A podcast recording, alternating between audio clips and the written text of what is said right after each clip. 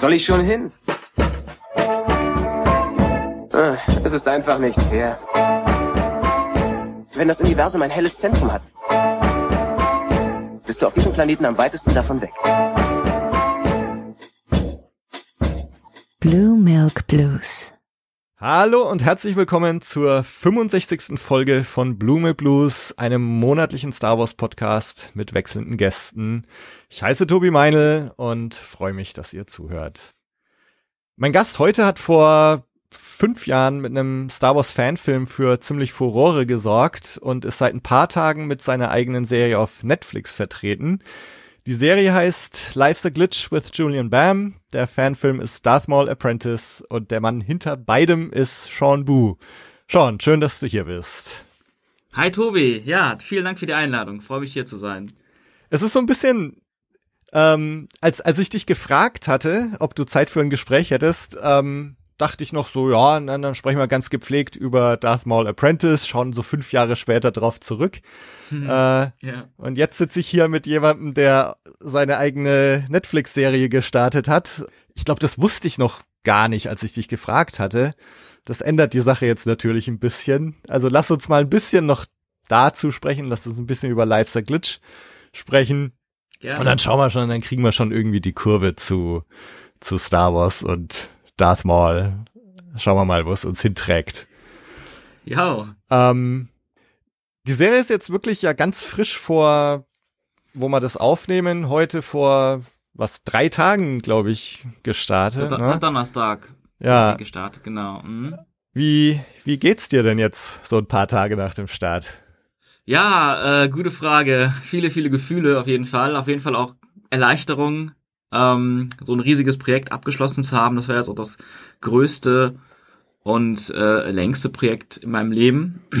Das erste quasi Großprojekt, was so in Richtung Spielfilmlänge beziehungsweise in dem Fall Serienlänge, ähm, äh, was ich machen durfte und war eben auch ein großer Meilenstein. Und ähm, ja, jetzt fühle ich mich gerade sehr glücklich und ähm, ich glaube, die Leute haben auch viel Spaß damit und können gut lachen. Und ähm, ja, wir haben uns da sehr viel, sehr viel ausprobiert, sehr viel ausgetobt auch und versucht, viele neue Sachen zu, zu machen, ähm, zu zeigen, mit, damit auseinanderzusetzen und äh, ja, irgendwie mal ein bisschen was versuchen, was man so noch nicht gesehen hat.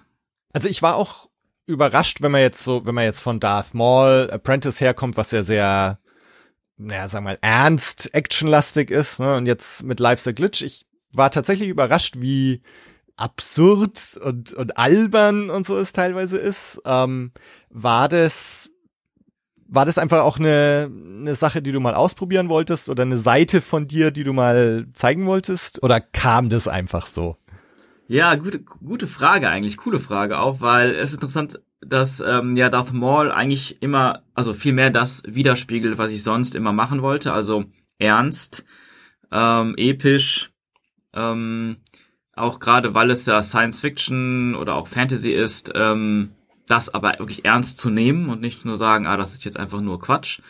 Ähm, bei Darth Maul Apprentice und ähm, meine meine Genres, wo ich mich als Filmemacher eigentlich am wohlsten fühle oder mich am liebsten eigentlich eigentlich mich bewegen möchte, auch sind eigentlich Sachen wie Fantasy, Action, Science Fiction, Thriller und Horror Mhm.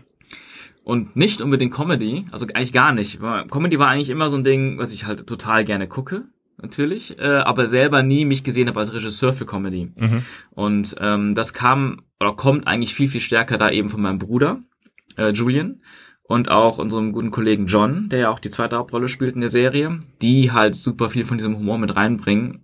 Und das ja auch sehr stark fußt, das Ganze. Also Life's a Glitch jetzt, diese Serie auf Netflix, fußt sehr stark auf dem Humor und den Ideen, die Julian und John auf YouTube halt auch ähm, entwickelt haben.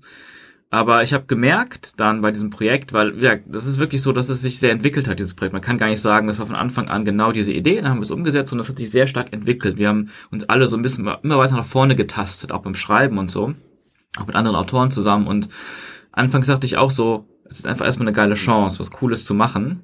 Und dann auch noch für Netflix oder mit Netflix, sagen wir so. Und ähm, immer mehr habe ich mich aber da reingefunden, immer mehr habe ich mich da mich selbst auch wieder gefunden und am Ende des Projekts hatte ich wirklich gedacht, ey, Comedy macht wirklich Spaß. und es liegt mir wahrscheinlich doch gar nicht mal so schlecht. Und ich denke jetzt nicht, dass ich jetzt der große Comedy-Regisseur werde in Zukunft. Ähm, immer noch, mein, mein Fable ist immer noch für die Dinge, die ich eben genannt habe, diese Genres und die ernsteren Themen. Aber ich glaube, es ist nicht verkehrt, auch ein, ein Gespür für Comedy zu entwickeln oder zumindest die Erfahrung zu machen, um das auch, auch in andere Stoffe mit einfließen zu lassen. So, hier und da mal. Mhm. Hattest du irgendwie Bedenken, wenn, wenn das jetzt so als Netflix-Serie so dein, ne, deine Premiere auf Netflix äh, und das ist jetzt eine Komödie, hattest du irgendwie Bedenken, dass du dann in diese Schiene auf einmal reingerätst oder reingedrückt wirst, obwohl du doch eigentlich dich eher woanders siehst? Ähm, ja, auch. Also natürlich habe ich auch über solche Sachen nachgedacht. Äh, und so habe ich, so denke ich halt auch oft nach über Dinge. Ich meine, ich habe ja auch schon hier und da immer wieder mal auch Regieanfragen bekommen für größere Projekte. Manchmal kamen die einfach nicht zustande, manchmal wurde ich einfach, dann war ich vielleicht eine engere Auswahl und habe es dann doch nicht bekommen, weil es dann an jemand anderen ging. Und manchmal habe ich auch gedacht, ja, es ist vielleicht einfach nicht das Richtige für mich. Das will ich, will ich damit jetzt äh, in Verbindung gebracht werden. Ja. Nicht, weil es schlecht ist, aber weil es nicht einfach das Genre ist, wo ich mich dann in der Zukunft aufhalten will. Das ist eine, auf jeden Fall eine Frage, mit der ich mich beschäftigt habe aber die ist immer mehr in den Hintergrund gerückt tatsächlich, weil ich mich, ähm, ja, weil ich, weil wir einfach auch so viel Spaß hatten beim Entwickeln und so viel, doch so viel Sachen von mir auch mit reinfließen konnten. Ich meine, ähm, deswegen sind wir am Ende auch in diesem, ich spoiler, spoiler das jetzt einfach mal für alle äh, Zuhörer, ähm, sind wir am Ende in so einem großen LARP-Event, so einem Live-Action-Roleplay-Event, wo wir dann auch einfach gedacht haben, hey, wir wollen eigentlich eher sowas machen so Game of Thrones, Herr der Ringe mäßiges, Action-mäßiges. Und eigentlich ist das ja völlig, das, das passt ja eigentlich gar nicht in so eine Comedy rein. Und dann haben wir gedacht, das ist aber eine Chance, irgendwie das trotzdem inhaltlich sinnvoll funktionieren zu lassen und, und dann trotzdem halt am Ende uns in dieser, ich sag mal in Anführungsstrichen, Hollywood-Manier austoben zu können und auch mit, mit vielen Leuten in, dem, in der Hinsicht zusammenzuarbeiten, die eben auch eher vielleicht hier und da das machen, was vorher so zu sehen ist in der Serie, also eher das im echten, im realen, auf den, in, in der Stadt, in den Straßen, in, in, in also in, in Wohnungen etc., in Locations, die halt jetzt nicht fantastisch oder Science Fiction oder Fantasy sind, war es auch für viele da, was ganz Neues und am Ende so komplett sich in diese Mittelalterwelt hineinzufühlen. Es war, glaube ich, erstmal eine Herausforderung für alle, aber auch ein riesengroßer Spaß. Und ja, in der Hinsicht haben wir halt auch mal weiter gepusht. Auf der einen Seite also wir sind nicht, also wir haben immer weiter gepusht, irgendwie dann doch immer wegzugehen von dem, was man schon so kennt aus Deutschland oder aus Comedy und sowas. Deswegen, ähm, genau, hat sich diese Frage, ist das, will man damit in Verbindung gebracht werden, irgendwann dann nicht mehr so wichtig gewesen hm. bei mir. Also gerade diese LARP-Szene äh, hat auch mega Spaß gemacht zum Anschauen, muss ich sagen. Also und ich finde, man merkt auch, dass ihr da richtig Spaß bei der Sache hattet. Und, und ich finde, man merkt auch, dass da wird's ja dann teilweise doch wieder ne Kampfchoreografien und Actionlastig und so. Und, mhm. und man merkt schon auch, dass da auch wieder was ist, was dir irgendwie Spaß macht und äh, wo, wo du dich irgendwie wohlfühlst. Also ganz tolle Szene da oder oder Szenen mit mit dem LARP. Ähm, cool, freut mich. Hast du schon schon Reaktionen bekommen insgesamt jetzt in den paar Tagen? Ja, viele, viele, viele Reaktionen. Also meistens halt ähm, so direkt angeschrieben, sei es jetzt so per WhatsApp oder ähm, Facebook oder sowas. Ja, ich benutze auch Facebook. ähm, aber auch Instagram auch sehr viel. Auch auch von ähm, also so einfach so äh, Nachrichtenanfragen, die ich mir dann angeguckt habe von Leuten sehr viel, also insgesamt sehr viel Positives auf jeden Fall. Also viele sagen äh, oder loben den Humor, ähm, konnten damit darüber lachen, ähm, loben Julian und Johns ähm, Chemie. Mhm. Ähm, vor allem John wird auch sehr viel gelobt. Der hat mich auch sehr überrascht beim Dreh. Ich meine, Julian und John haben beide jetzt keine Schauspielausbildung gemacht. Die haben immer nur das auf YouTube gemacht, was sie eben gemacht haben, was ja eine ganz andere Form von Schauspiel ist, beziehungsweise einfach anders an die Sachen rangegangen sind auf YouTube als dann ähm, bei so einem Projekt und natürlich auch super viel dazugelernt haben. Und fand ich einfach sehr schön, wie die beiden funktionieren und das Lob dann auch gekommen ist, vor allem bei John auch sehr viel. Und ähm, ja, also was ich so Positives gehört habe, ist wie gesagt die beiden, John, auch ein paar von den anderen äh, Figuren, wie zum Beispiel den Rapper-Rivalen ja. Diego, ja. der wird auch sehr viel gefeiert. Aha. Und ähm, ich glaube auch viele fanden cool, dass die so vielseitig ist und, und nicht so vorhersehbar, die Serie. Und ähm, genau, ich meine, es gab auch hier und da, ich habe ab und zu mal irgendwas mitbekommen, hier und da Kritiken von so, ja, dann etwas, sagen wir mal, dann, ja, einfach so seriöse Zeitschriften, Quellen, so die dann auch mal eine Kritik ähm, negative Kritik oder eine mittelmäßige Kritik äh, geschrieben haben, wo ich auch denke, ja, ähm, kann ich voll nachvollziehen, weil es halt auch einfach wahrscheinlich schon ein, ein wenig nischiger ist, hm. so diese Serie, und auch einfach für ein gewisses Zielpublikum ist. Wobei ich nicht sagen würde, dass das Zielpublikum nur Fans von Julian sind, sondern finde ich schon breiter ist, schon, schon mehr, ähm, also weil es einfach eine, eine Comedy ist. Es ist natürlich lockere und leichte Unterhaltung aber eben auch mit mit vielen modernen ähm, aktuellen Trends, die darin auch aufgearbeitet werden, die auch viele junge Leute interessieren, die jetzt nicht nur ähm, auf Julians Kanal rumgehangen haben, auch auch glaube ich auch für generell so Nerds, Filmbuffs, äh, Fantasy oder auch Science Fiction ähm, Fans und sowas. Ich glaube, da, da ist schon so, also da ist schon so schon ein bisschen schon weiter darüber hinaus auch als äh, als Julians Fans jetzt nur. Und ich glaube, jetzt die Gruppe kommt ziemlich gut an. Äh, so habe ich den Eindruck. Und ich höre auch von so ein paar Leuten, die meinten, ah, ich, ich habe Julie nie geguckt, ich wollte mir das eigentlich gar nicht angucken, bin dann doch hängen geblieben, hat echt Spaß, cool gemacht so. Also das ist dann schon sehr schön zu hören. War das denn immer klar, dass ähm, Julian und John sich selber spielen, in Anführungsstrichen? Oder, oder hattet ihr auch mal erwägt, dass sie einfach fiktive Figuren spielen könnten, die ganz anders heißen? Absolut, ja, eine eine gute Frage auch wieder, weil ähm, das war ein Riesenthema an der Entwicklung auch. Mhm. Und ähm, es lag halt daran, dass ähm, der also ich habe ja eben schon mal erwähnt, dass die Geschichte, das Drehbuch, die Geschichte sich sehr entwickelt hat. Das hat sich immer weiterentwickelt zu etwas, was es am Ende geworden ist, was mir jetzt auch gut gefällt oder auch sehr gut gefällt, aber am Anfang war es noch eine ganz, ganz andere Idee. Aha. Also komplett anders. Ich glaube, ich das, da darf leider nicht drüber reden, aber es war einfach eine komplett andere Idee mit einer ganz anderen Geschichte. Das einzige, die einzige Konstante war, dass Julian und John mitspielen und sich selbst spielen. Das war quasi das, was wir als Pitch verkauft haben. Und deswegen konnte man davon auch nicht mehr abweichen. Okay. Und dann, dann war es auch ein Ding, ich meine, Julian hat auch auf, also Julian selber hat oft gesagt, ah, ich würde eigentlich lieber Hans-Peter spielen als, als mich selbst. Das wäre viel schöner und freier und ich müsste nicht so auf, ähm, ja, will, will ich eigentlich gar nicht, dass, dass ich jetzt mich so selbst zeige und darstelle. Ähm, deswegen, ähm, ja, aber im Endeffekt war das quasi eine Voraussetzung ähm, und haben dann geguckt, was, wir, was können wir daraus machen, dass es trotzdem cool und spaßig ist und dass wir Freude dran haben. Und ich glaube, dadurch ist auch so irgendwie diese Idee mit der Dimensionsreise entstanden überhaupt, dass man sagt, so, okay, wie kriegen wir aus Julian, der jetzt irgendwie dann schon einfach erfolgreich ist und, und bekannt und berühmt ist und Management hat, was sich um viele Angelegenheiten natürlich kümmert, ähm, wie kriegen wir trotzdem daraus eine mehr eine Underdog-Story? Dude with a Problem Story. Mhm. Ähm, ah, wir nehmen ihm einfach alle, wir etablieren so, oder dann nehmen wir ihm alles wieder weg. Jetzt hat er nichts mehr davon. Wie kommt er jetzt zurecht? Und das fanden wir dann ganz spannend. Ich habe immer so ein bisschen gedacht, so ist so ein bisschen die deutsche Version von Bill und Ted, so, so ein bisschen, äh, ohne die Zeitreise. Ähm, mhm. Und sag mal, auch dieses äh, dann zu versuchen, wieder zurückzukommen, war so, so ein bisschen zurück in die Zukunft Elemente irgendwie. Mhm. Ähm, was sind denn so insgesamt Inspirationen gewesen? Man hat natürlich über tausend Sachen nachgedacht und gesprochen. Ich glaube, es gab nie so richtig die eine oder andere Hauptinspiration. Das war echt so ein äh, Ideen und Brainstormings und ähm, Entwicklung, Entwicklungen im Writers Room quasi. Ähm, und vieles fußt natürlich auf verschiedenen Sachen, weil wir auch verschiedene Geschmäcker haben und ähm, klar, in Zukunft war auch irgendwo dabei.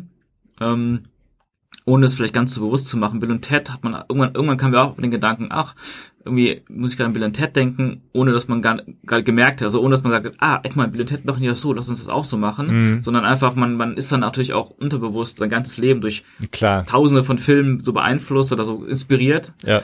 dass dann manche Sachen so automatisch kommen. Und ähm, genau, ich glaube, diese, diese Grundidee, wir sind in einer anderen Welt gestrandet und müssen wieder zurück, ähm, das kam von einem der Autoren, Felix Scharin, der ähm, damit auch so ein bisschen geschafft hat, diesen, diesen, diesen ähm, roten Faden zu finden, wo es heißt, so, es gibt ein Hauptziel. Mhm. Dann kommen wir wieder zurück und darum können wir dann die ganzen Stories spinnen. Und ähm, ja, Inspiration, ich meine, klar, am Ende, wie ich eben schon sagte, Herr der Ringe und Game of Thrones war natürlich dafür auch eine Inspiration. Ähm, aber es gibt auch viele Inspirationen, die gar nicht unbedingt nur aus Filmen kommen. Vielleicht gar nicht mal so viele, sondern auch mehr so aus aktuellen Trends. Das ganze Deutsch-Rap-Thema zum Beispiel, das ist halt so eine Sache, die außerhalb von Film und Fernsehen vielleicht mehr passiert, mehr online und, und, und auf Spotify und wo auch immer. Ähm, und vielleicht natürlich noch auf YouTube mit Musikvideos. Und das ist auch so eine Sache, wo man, wo Julian und John vor allem sehr tief drin waren und dann einfach sich mit auseinandersetzen wollten. Daher kam das. Ähm, genauso wie MMA mal, mal dabei ist. Das war, ja. anfangs war es sogar Wrestling, dann haben wir irgendwann gedacht, ähm, MMA ist sogar noch viel aktueller und trendiger. Wir hatten aber ganz andere Ideen. Also wir hatten immer wieder geguckt, was, was, was interessiert uns einfach so neben, neben Film und Serien noch. Zum Beispiel Gaming war auch mal ein Thema, ist jetzt dann im Endeffekt nicht äh, drin gelandet, haben wir uns dann wieder wegbewegt, aber es war auch so eine Sache, wo wir lange dachten, ey, Gaming ist auch was, womit wir uns irgendwie gerne auseinandersetzen wollen. Ähm, ja. Du hattest jetzt gerade gesagt, als ihr es gepitcht hattet, war der Pitch schon, dass, dass äh, Julian und John sich selber spielen. Mhm. Ähm, wie kam es denn überhaupt dazu? Also ihr seid auf Netflix zugegangen und habt die Idee gepitcht oder? Ähm, nee, äh, also es ging damit los eigentlich, dass ähm, eine Produktionsfirma namens Load Studios äh, Julian angefragt hatte für ein Projekt. Mhm. Und äh, Julian und John ähm, waren dann dabei. Dann hat Julian mich irgendwann dazugeholt. Und dann ähm, hat diese Produktion das Konzept unter anderem auch von Netflix gepitcht und die fanden das halt super geil mhm. und wollten es unbedingt gerne machen. Und natürlich hat dann auch Julian einen großen einen Faktor beigetragen dazu, dass es halt ähm, besonders interessant wurde für Netflix. Und es ist ganz witzig. Also ich meine, es wurde, es wurde viel gepitcht. Es ist halt immer so diese ähm, Phasen dann auch manchmal, glaube ich, wo, wo dann einfach viele ähm, Stoffe gesucht werden und gepitcht werden. Und ich war witzigerweise ganz zufällig auch schon irgendwie ein paar Wochen vorher auch bei einem Netflix-Pitch, also bei denselben Leuten und habe ein anderes Konzept gepitcht, Aha. was im Endeffekt ja nicht genommen, also was dann nicht weitergekommen ist, aber trotzdem hatte ich auch schon mal mich als Regisseur schon mal irgendwie gezeigt. Aha. Und ich, ich glaube, das hat zwar jetzt keinen großen Part übernommen, vielleicht, aber es wurde, aber ich glaube, das hat zum Gesamtpaket auch das, das, das Gesamtpaket nochmal, auch nochmal irgendwie sympathischer gemacht für die. Genau, und dann, als es dann wirklich bei Netflix war, dann ging es halt los. Wir dachten, okay, okay, wow, Netflix, jetzt, jetzt, jetzt müssen wir auch richtig, jetzt müssen wir richtig reinhauen. Jetzt müssen wir auch wirklich uns die Zeit nehmen dafür und, und richtig durch, durchballern. Ja. Ja, krass. Also ich meine, Netflix ist natürlich schon. Ähm, also ich habe öfters mitbekommen, dass du irgendwie, du hattest angekündigt, ne, so Stay tuned, ne, da kommt was und so und dann ja. Netflix-Serie. Wow. Ähm, wenn man jetzt mal den Bogen wieder zu Darth Maul Apprentice spannt. Ich meine, der Film hat ja bestimmt auch einiges losgetreten und hat in gewisser Weise wahrscheinlich dir auch hat hat er dein Leben verändert irgendwie damals? Ah, ja, also schon, also für damals auf jeden Fall extrem. Also es war ja so ein auch so ein Überraschungshit. Hm. Das war ursprünglich ähm, gestartet als äh, Semesterprojekt während meines Studiums in der FH Aachen wo ich dann ähm, immer, also mein Schwerpunkt bei Film lag, Regie, Regie und Kamera eigentlich sehr viel. Ähm, und ich hatte, vielleicht gibt man sogar noch ein Stückchen weiter zurück, ich hatte mein allererster Kurzfilm, den ich je gedreht habe. Das war wirklich als, als abgeschlossener Kurzfilm, war in der Schulzeit mit meinem Bruder Julian auch, ein Lichtschwertkampf. Aha. Äh, den wir gemacht haben. Und das war Teil auch meiner Bewerbungsmappe für das Studium. Mhm. Im Studium selbst habe ich äh, sehr viel, oder habe ich halt nur Film, Film gemacht, also also FH Aachen, das war halt ähm, Kommunikationsdesign, also Medien, Medien ähm, äh, Studium, wo man halt sich, wo man sich auf verschiedenste Sachen spezialisieren konnte, Fotografie, Webdesign, Editorial, Typografie, so Marketing, alles Mögliche und, mhm. und eben aber auch Film, Filmmaking und das war dann immer mein Bereich. Ja, und ich hatte immer schon, also meine Hauptinspiration war immer hauptsächlich Hollywood und, und Star Wars und Co. und Spielberg, Lucas, Ridley Scott, James Cameron, all diese Regisseure waren da so meine Hauptinspiration und dementsprechend war ich immer da versucht, Ähnliches zu machen oder zumindest zu verstehen, wie es, wie die das machen und ähnliche Sachen zu machen und auch irgendwie diese Qualität, diesen Look, dieses Feeling, aber auch so irgendwie die Erzählweise und Dramaturgie zu machen. Das heißt, ich habe im Studium immer versucht, mit, mit den wenigen Mitteln, die man so hatte, irgendwie Hollywood quasi in Anführungsstrichen mhm, zu mhm. machen. Und habe dann auch noch einen Kollegen da, mit dem ich ähm, da studiert hatte, der wie dann Tran, der auch bei dem Star Wars Film dabei war, der vor allem auch die Action, äh, die ganze Action gemacht hat und so. Ähm, wir haben uns da ziemlich schnell als Duo zusammengefunden im Studium, weil er dasselbe Ziel hatte, weil wir beide so dieses Ziel entwickelt hatten, wir wollen Hollywood in Deutschland möglich machen. Und haben dann immer dafür gepusht, so eine hochwertige Qualität zu erreichen. Und ja, und bei mir war es halt immer so ganz lange Zeit immer dieser Wunsch im Hinterkopf, ich würde gerne nochmal so einen Star Wars-Film machen. Aha. Ähm, aber in gut, in größeren, aufwendigen, weil das Ding, was wir in der Schule gemacht haben, war halt so ein ganz, es war immer, war für die Schulzeit super aufwendig, aber es war halt trotzdem super, ne, so, das kann, wird man sich jetzt nicht mehr angucken, sowas. Ähm, noch sehr, sehr amateurhaft. Ähm, naja, auf jeden Fall war das dann eigentlich geplant als Semesterprojekt. Ich war dann schon recht lange im Studium und eigentlich war ich kurz zu der Bachelorarbeit, die ich noch nicht wusste, was ich mache dann. Noch keine Idee für meinen Abschlussfilm. Aber ich dachte so als Semesterprojekt zwischenzeitlich, zwischendurch, wo ich nicht mal für Credits, sondern einfach nur äh, immer mehr, mehr, mehr machen, mehr Portfolio aufbauen, mehr, mehr lernen, mehr, mehr Übung haben, einen coolen kleinen Star Wars Film zu machen. Und daraus wurde dann ein immer größeres Projekt, bis ich immer gemerkt habe, ah, vielleicht soll ich doch meinen Bachelor damit machen, sonst werde ich hier nie fertig. Genau, und ähm, ja, und dann war mein Anspruch bei dem Film, weil ich war, war ein Riesenfan von Star Wars Fanfilm generell, schon mein, seit, seit Jugend, seitdem ich online irgendwie was sehen konnte. Es gab ja schon seit, ach, seit 20, 30 Jahren eigentlich Fanfilme und die waren oft sehr cool, sehr ambitioniert, aber oft, meistens, gerade vor dem Darth Maul Film noch, fast alle irgendwo immer noch so erkennbar als Fanfilme. Da waren immer Sachen nicht gestimmt, waren immer nicht ganz auf der professionellen Höhe oder ähm, es war, sei es erzählerisch, sei es, ähm, es war immer was- irgendwas, irgendwas war oft gut, sei es die Kostüme, sei es die Kämpfe, sei es ein paar Effekte oder die Kulissen. Ähm, aber es war immer irgendwas, mindestens eine Sache, die dann es wieder verraten hat, ah, das ist doch Amateur, ah, das Mhm. sind doch keine Schauspieler, ah, das ist doch ähm, nur, nur geil, weil die Kostüme geil sind. Und mein, mein Anspruch war, ich will was machen, was einfach als Film funktioniert, als Kurzfilm in dem Fall, und das, wo man, wenn man es nicht wüsste, glauben könnte oder sich fragen müsste, ja, warte mal, ist das jetzt offiziell von Lucasfilm oder ist das, das ist doch niemals ein Fanfilm? Und das war so der Anspruch, damit ich mir auf allen Ebenen versuche, zumindest versuche, es so professionell und hochwertig wie möglich zu machen.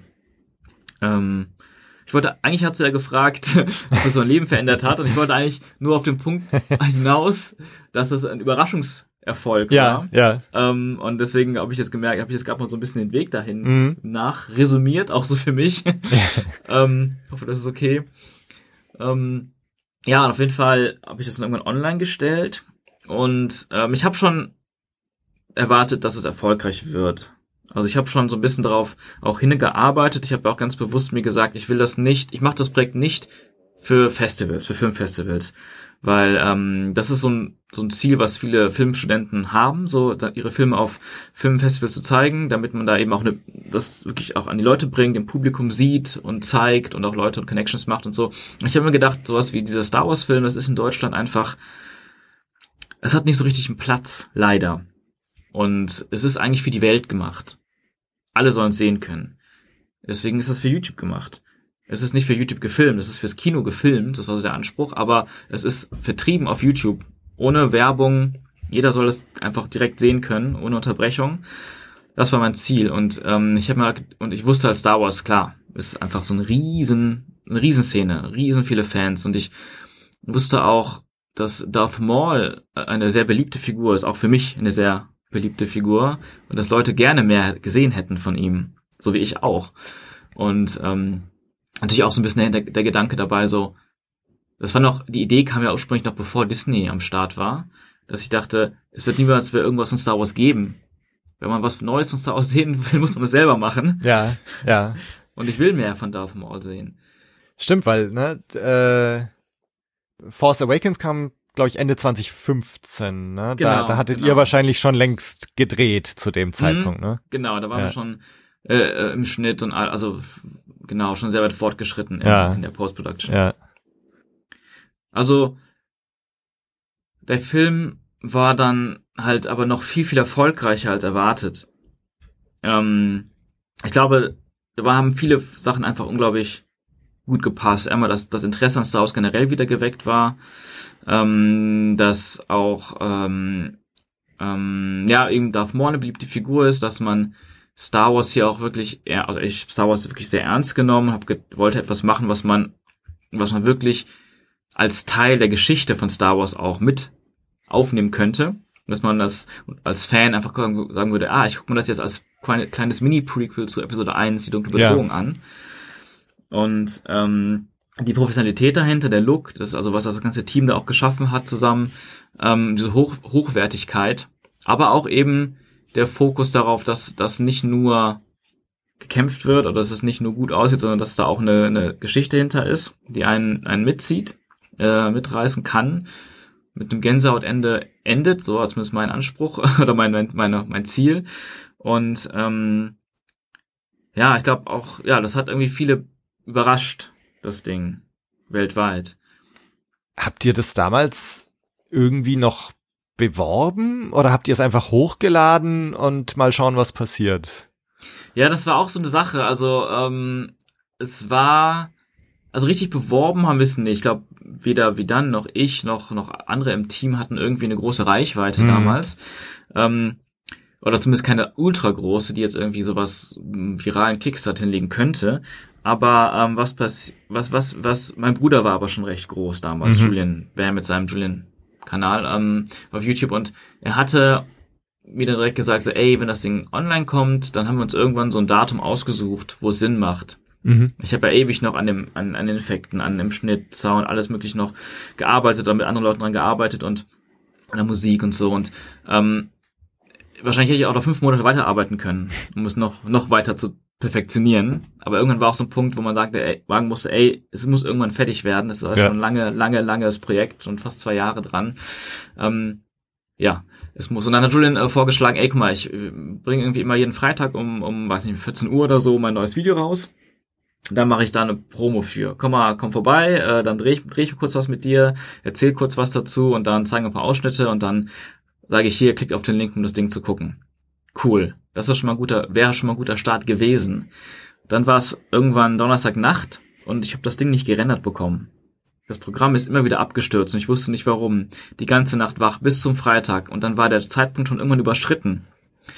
Und dann war es Freitagabend, ich habe immer noch nicht geschlafen, ich habe das Ding immer noch nicht hinbekommen zu rendern. Das war immer, immer ein anderer Fehler. Irgendwo, ich habe immer kontrolliert, gesucht, Sachen ausgebessert, Dinge vorgerendert.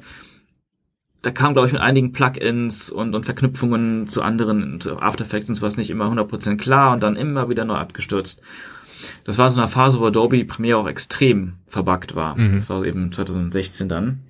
Und ähm, ja, das war schlimm. Das war, war wirklich kurz vom Nervenzusammenbruch, weil dann irgendwann war schon Samstag.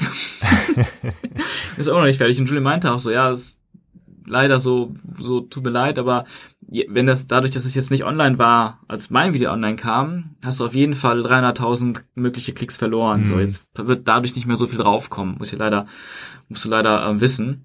Und dann war das quasi der Push von Julian quasi irgendwie leider ins Leere. Mhm. Und dann habe ich irgendwann Samstagabend hochgeladen. Dann war es endlich fertig. Und ich war einfach auch fix und fertig. Ja. Und dann war mir irgendwie so alles egal. Da wollte ich einfach nur schlafen. und ich weiß, wir haben das im Endeffekt vor allem in so Gruppen geteilt bei Facebook, alle möglichen Filmemacher oder Star Wars Gruppen, äh, deutschlandweit, aber auch international, Science-Fiction-Gruppen. Und bei Instagram, das fing dann auch gerade so an, etwas, etwas größer zu werden. Twitter, aber Twitter hat, glaube ich, nicht so viel gemacht. Aber es wurde einfach enorm geteilt, instant. Samstagabend und dann vor allem der ganze Sonntag. Und was wir dann gemerkt haben, ist, dass es vor allem in den USA super schnell viral wurde. In Deutschland hat es noch gedauert. Da war es noch langsam, super langsam, aber in den USA ist das explodiert. Man hat es auch richtig gemerkt ähm, an diesen Facebook-Gruppen. Ähm, wenn man in deutsche Gruppen geschrieben hat, dann kamen natürlich auch Kommentare und Feedback und so, aber wenn man sieht so die, die Zahlen, dann irgendwie so und so viel, 20 oder vielleicht auch nur 10 Kommentare, 8 Retweets, 20 Likes, mhm und, und, und die amerikanischen oder die englischsprachigen Gruppen, die quasi eigentlich denselben, selbe, dieselben äh, Themen hatten, das ist das Zehnfache.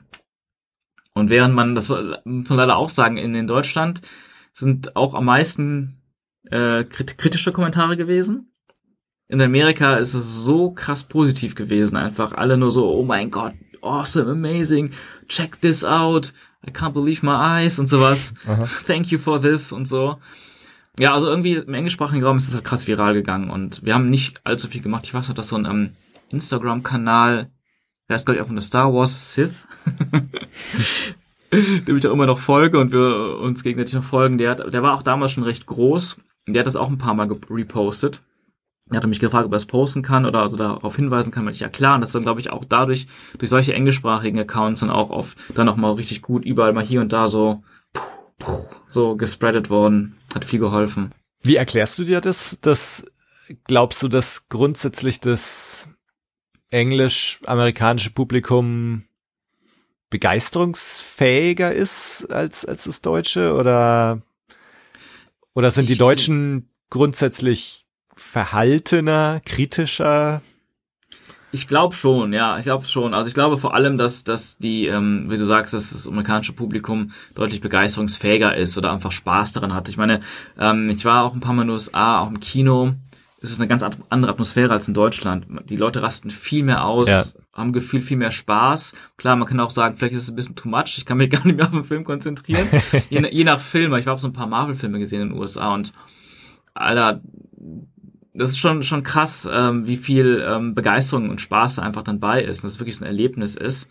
Ähm, ja, und ich weiß auch nicht, also ich weiß nicht genau, ich weiß, ich kann gar nicht sagen, woran es liegt, aber es ist einfach eine Beobachtung. Hm. Und ähm, also in Deutschland gab es natürlich auch viel positives Feedback und sowas, aber eben auch deutlich mehr kritische Kommentare, die dann auch eher in die Richtung gingen, so, warum macht man denn sowas? Oder es ist überhaupt nicht so gut. Oder finden irgendwelche, ähm, sagt man das so, ähm, mh, mm, äh, so so Salz in der Suppe oder ein Haar in der Suppe. So mein okay, ja klar, das ist nicht so gut, das stimmt, das ist und das ist dann auch oft noch gutes Feedback für mich, so um daraus zu lernen. Mhm. Aber es ist ja nicht nur das, es ist ja noch viel mehr. Warum kann man nicht auch das das Positive ähm, daran sehen und es verformen? Ich meine klar, es muss ja auch nicht jedem gefallen, das ist ja nochmal eine andere Sache, aber ich habe gemerkt, dass es sehr viel so, ich weiß nicht, so ein bisschen diese Besserwisser-Kommentare oft gab aus Deutschland. Mhm so ungefragt, aber trotzdem mal. Äh, genau. Ja, ja. So, es ist ein bisschen schade, mhm. ähm, weiß auch nicht, woran das liegt. Aber im Endeffekt hat es dann auch in Deutschland irgendwann Viralität erreicht und ich glaube, viele hat es einfach begeistert auch. Das, das ist schön. Ähm, das, das Ding hat jetzt schon drei, über 30 Millionen Klicks auf YouTube. Wahnsinn. Und ähm, eine enorm positive Daumen hoch zu Daumen runter, ähm, sagt man das, äh, Verhältnis. Ja. Und ähm, was ich auch am schönsten finde, sind halt die Kommentare, die auch dann wirklich sowas sagen wie, für mich ist das jetzt Teil des Kanons. Mhm. Das ist jetzt Teil der Star Wars Welt und so und eigentlich so geil. Und das andere, was man auch oft gelesen hatte, war immer noch äh, die Kommentare von wegen, das ist viel besser besser als die neuen Disney Filme. Heuert die, heuert die Leute an, die diesen Film gemacht Aha. haben. Ich weiß noch, nach Episode 7 war das halt auch krass, weil der Film war zwar super erfolgreich und auch erstmal sehr beliebt, aber ich glaube, viele Star Wars Fans, die wirklich viel, viel tiefer in der Star Wars Materie drin sind, äh, so wie ich auch, ähm, waren auch schon kritischer bei Episode 7. Weil für mich ist von Episode 7 deswegen nicht so geil, weil der mir einmal zu viel wiederholt, was man schon kennt, und gleichzeitig auch zu oberflächlich ist. Also ich fand, Episode 7 nimmt Star Wars nicht wirklich ernst. Der macht daraus einen, weiß ich nicht, ähm, so einen oberflächlichen Film, der nur darauf beruht, Leute abzuholen, die Star Wars mal gesehen haben und man sich dran erinnert, ach guck mal, das war doch diese Szene, ach, das erinnert mich an damals, ach, die Musik ist auch wieder da. Ich, ich hab mal irgendwie, ich habe den, als ich zuletzt Episode 7 noch mit einer Gruppe von Leuten gesehen hat, hat eine, hat eine Freundin mir gesagt, so, die den noch nie gesehen hat, so am Ende so, hm, den fand ich jetzt gar nicht mal so gut. Der Film fühlte sich an, als wäre der komplett, würde er komplett nur aus Trailersprüchen bestehen. Und so oberflächlich finde ich es auch. Und deswegen war, glaube ich, dann so ein bisschen, nachdem es so abgeflacht ist, der Hype um Episode 7, kam dann erst der Darth Maul-Film raus und das würde ich behaupten, ist schon ein starker Kontrast, weil er eben so ernst sich nimmt. Star Wars ernst nimmt, bis ins Detail, soweit, ich, soweit es mir möglich war eben. Und ähm, auch eben sagt, hey, weil das war nämlich die Sache, die mir sehr wichtig war bei dem Darth Maul-Film. Ich mag die Prequels, die alten Filme. Ich habe zwar auch viele Kritik und sowas an den Prequels, aber ich mag sie und ich ich finde, sie sind für mich absolut Teil der Star Wars Geschichte von George Lucas. Und ähm, ich finde halt, die haben ihre Stärken und Schwächen.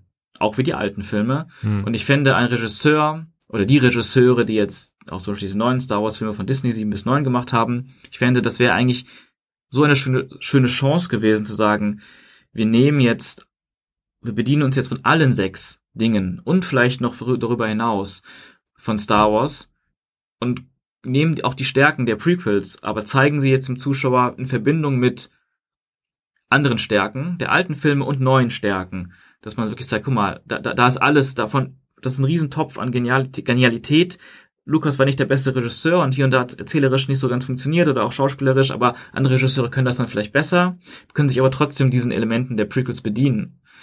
Aber gefühlt haben diese neuen Filme irgendwie einfach so getan, als gäbe es die Prequels gar nicht. Ja, ja. Und nur die alten Filme und ganz bewusst gesagt so, schon fast seitenhiebsmäßig, die Prequels sind eh scheiße. Und ähm, wo ich dachte, was soll das? Ja, ich meine, allein schon der, der Spruch mit dem Episode 7 startet, ne? This will begin to make things right.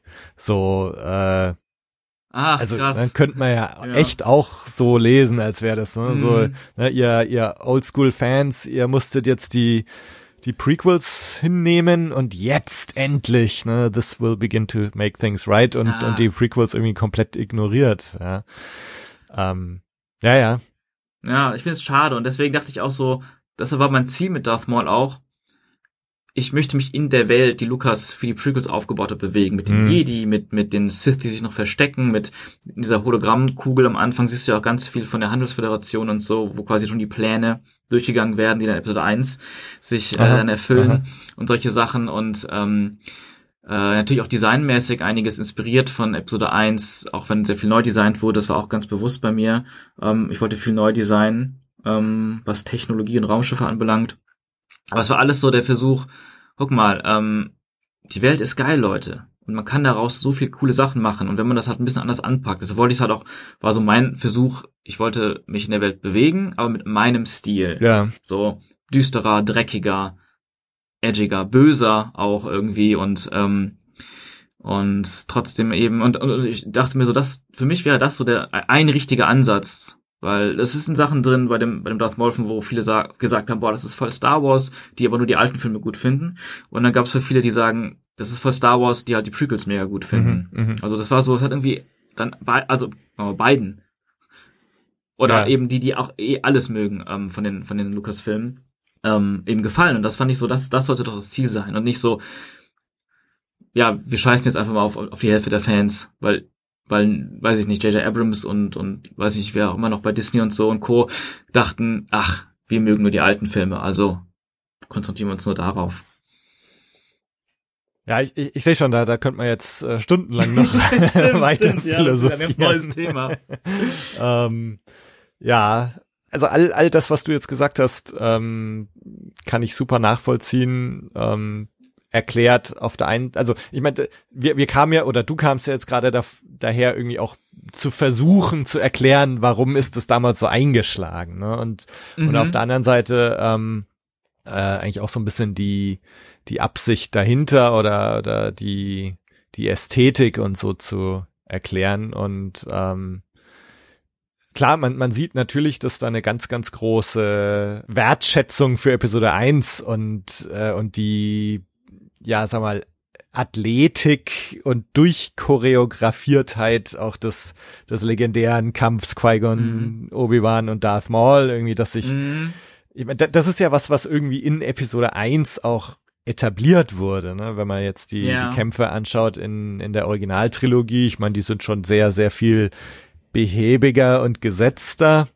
Und Mhm. äh, man sieht da schon ganz deutlich, dass, dass es auch irgendwie dir oder euch drum ging, auch, auch diese, dieses Spektakel dieser Kämpfe irgendwie fortzuführen und, und zu zeigen.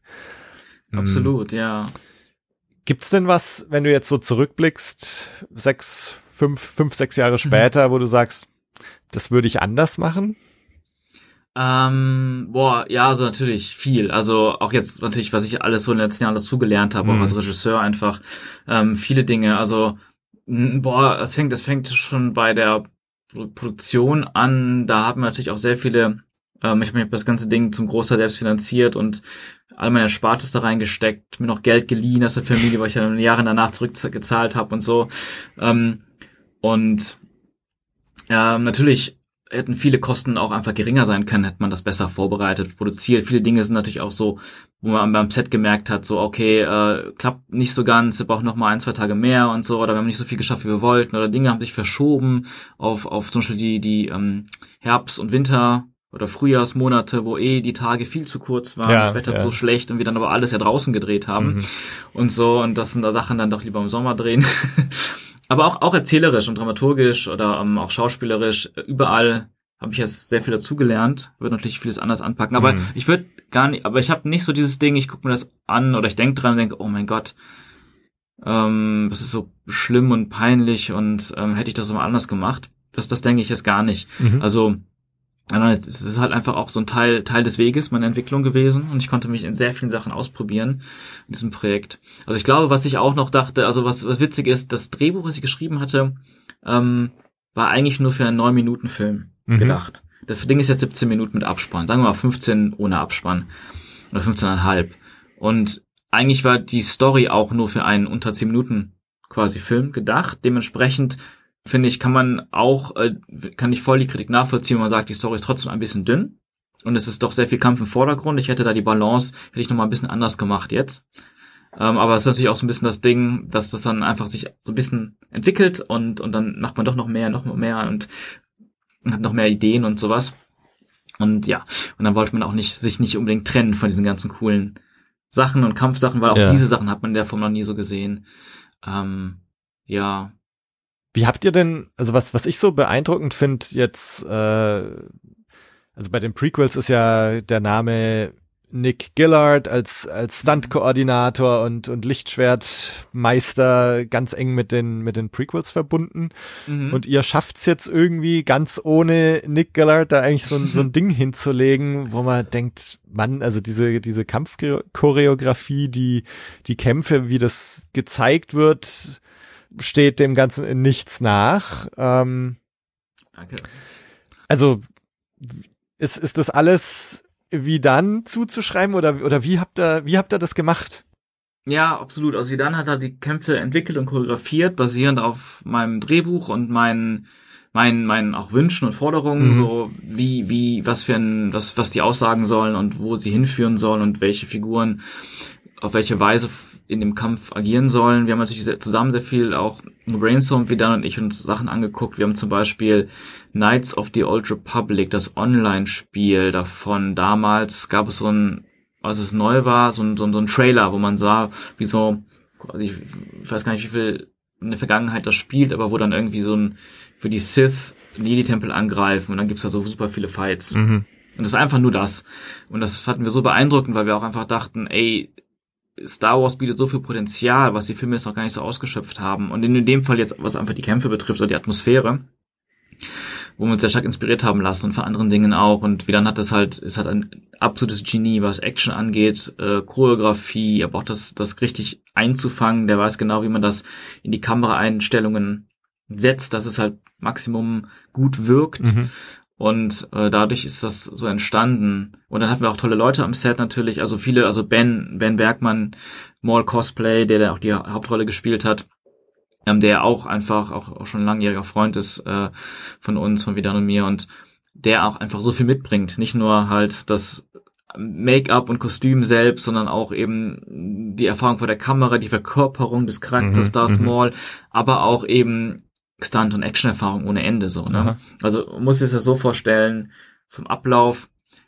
Normalerweise bei einem Hollywood-Film hast du halt monatelange Proben Ja. Training für die Schauspieler, das ist das dann alles. Weil meistens können die Schauspieler ja, sind ja keine professionellen Actiondarsteller und so. Und die haben monatelang, monatelanges Training, manche haben schon mehr Erfahrung, manche weniger. Und dann dreht man irgendwann auch wochenlang, manchmal monatelang für Action-Szenen und Kämpfe. Und oft bleibt dann am Ende gar nicht mehr so viel übrig im Film. So, weil das alles so zerschnitten wird. Und ähm, in dem Fall war das aber so, dass wir einfach die Zeit nicht hatten. Wir haben ja, alle haben ja mitgemacht, ohne dafür bezahlt zu werden. Weil das halt einmal ein Uni-Projekt war und gleichzeitig halt ein Fanfilm und eben kein Budget irgendwo herkam, außer von, von uns selbst irgendwie. Und deswegen, wie das eben so oft ist bei solchen Projekten, dann sind viele Leute dann aber dabei, die dann Bock drauf haben, mitmachen und ähm, einige, viele von den Leuten, die man vor der Kamera sieht, waren auch auch schon Bekannte und Freunde von uns, oder zumindest mal wie dann. Mhm. Matthias Landwehr zum Beispiel, Essie, Paul Kless, da waren so viele Leute dabei. Und, und Maya, ja, Bens Frau auch. Und die haben alle sehr, genau diese Erfahrung alle mitgebracht Okay. ähm, diese Kampferfahrung. Das heißt, das war nämlich so, wir, wir haben, also wir- oder wie dann, manchmal ohne mich, manchmal mit mir, haben wir dann, waren wir in der Turnhalle, wie dann mit seinem, mit seinem Team quasi, Team Bay, dann Sachen entwickelt und vorbereitet und choreografiert und gefilmt. In der Turnhalle. Mit, mit, aber nicht mit den Leuten, die das später wirklich auch machen Mhm. vor der Kamera. Und dann hat das alles auf dem Handy gehabt oder auf dem iPad und dann wurde quasi on set Schritt für Schritt die Choreo den Leuten beigebracht und dann umgesetzt. Aber nur diese eine Einstellung erstmal. Weil nur das braucht. Und die Einstellung ist vielleicht nur ein Kick. Also machen wir nur den Kick. Natürlich mit dem Wissen, was vorher und nachher passiert Ja. in der Bewegung. Und so geht man Schritt für Schritt durch. Also nicht, dass man sagt, alle Schauspieler können die Choreo 100% auswendig. Wir filmen das jetzt einfach von fünf Perspektiven fertig und machen den Rest im Schnitt, sondern Ja. wie so ein Puzzle wird Schritt für Schritt abgearbeitet. Und dadurch hat man aber auch, spart man sich eben die Zeit mit den ganzen Proben vorher und sowas die man einfach nicht hatte oder die, die einfach sehr, sehr teuer geworden wären. Ne? Und die einzige, die dann quasi komplett neu in Sachen Kampf und Action war, war Svenja Jung, die Schauspielerin, quasi die zweite Hauptrolle. Die am Schluss Der noch übrig bleibt. Apprentice. Mhm. Genau. Ja. Ähm, und ich meine, Svenja Jung ist auch krass, die ist mittlerweile so erfolgreich und gut und ähm, gut weiß sie schon immer und überall ist sie gerade in Serien und Kinofilmen und so, mega geil. Und ähm, sie hat aber noch nie Kampf gemacht. Das heißt, sie hat extra Training bekommen. Sie hat dann von dann erstmal so, so ganz so Grundlagentraining bekommen. Ich meine, Svenja konnte, war auch eine Tänzerin. Ballett gemacht und vieles und ähm, hatte schon mal, hatte schon gute Körperbeherrschung. Das heißt, es war schneller für sie, Sachen zu lernen dann auch. Und dann einmal so grundlegende Trainingssessions haben wir mit der gemacht oder wieder mit ihr. Und mit ihr hat, haben wir dann auch viele der Choreos schon mal vorher eingeprobt. Zumindest ein, zwei Tage mal, damit das nicht komplett neu ist. Ja. Weil die anderen, die waren halt die Profis, die konnten einfach, gucken sich das an, wie dann sagt, oh ja, den Arm höher hier und so. Bam, dann wissen die, wie das geht. Ja. Machen ihn ein paar Mal, fertig, nächster Shot. Ähm, ja, und ich glaube, das ist auch so viel, vieles, was sie dann auch einfach so gelernt und sich angeeignet hat. Aus anderen Filmen, aus eigener Erfahrung, aus großen Vorbildern Mhm. und so. Also, was, was ich auch so beeindruckend fand, ähm, und ich finde, das sieht man auch teilweise in, in Hollywood-Produktionen, ähm, dass wenn du so, so Kämpfe mit so vielen Angreifern oder so vielen Teilnehmern hast, dass du oft irgendwelche Shots hast, wo irgendjemand blöd rumsteht, Ja. wo du echt denkst so, wa- warum greifst du jetzt den Typen nicht gerade von hinten an? Und, ne, so, also, Mhm. habt ihr euch darüber Gedanken gemacht? Weil ich finde, das ist richtig cool gelöst bei euch. Das freut mich sehr. Wir haben uns ab, absolut Gedanken darüber gemacht, Mhm. genau. Also der Ansatz war, bei den Kämpfen, da waren zwei Sachen, die uns sehr, sehr wichtig waren. Eigentlich drei, aber ich gehe jetzt mal auf die ersten zwei ein. der erste ist halt, wie du schon sagst, Leute sollen nicht, es soll, man soll nicht sehen können, dass Leute einfach nur rumstehen. Ja, Und das war, glaube ich, sehr, sehr schwer auch. Also nicht, sagen wir so, was heißt schwer? Also es war eine große Challenge für wie dann, das so zu choreografieren, dass es nicht auffällt, weil es ist halt so ganz, ganz faktisch gesehen, warten Leute hier. Ja. Warum hauen die nicht alle drauf ein? genau. Aber es ist, es ist halt die Kunst dahinter, das so aussehen zu lassen, dass es nicht auffällt. Und dass es halt irgendwie nachvollziehbar ist. Und der zweite Aspekt ist, der ganz wichtig war, auch wie wir dann, hat er auch mal wieder gesagt, es soll so aussehen, als könnte jeder Schlag töten, wenn er nicht abgewehrt oder ausgewichen wird. Aha. Weil ganz oft, in, auch in den Star Wars Filmen vor allem, aber auch in vielen, vielen anderen Schwertkampffilmen oder Filmen, wo Schwertkampf vorkommt, ist es ganz oft einfach, Leute hauen Schwerter gegeneinander. Also die Schwerter hauen gegen Schwerter, aber in der Luft Ja, wenn der Schlag, wenn das Schwert, wenn der Schlag nicht abgewehrt werden würde, wird das, wird der Schlag einfach immer ins Leere gehen. Ganz oft.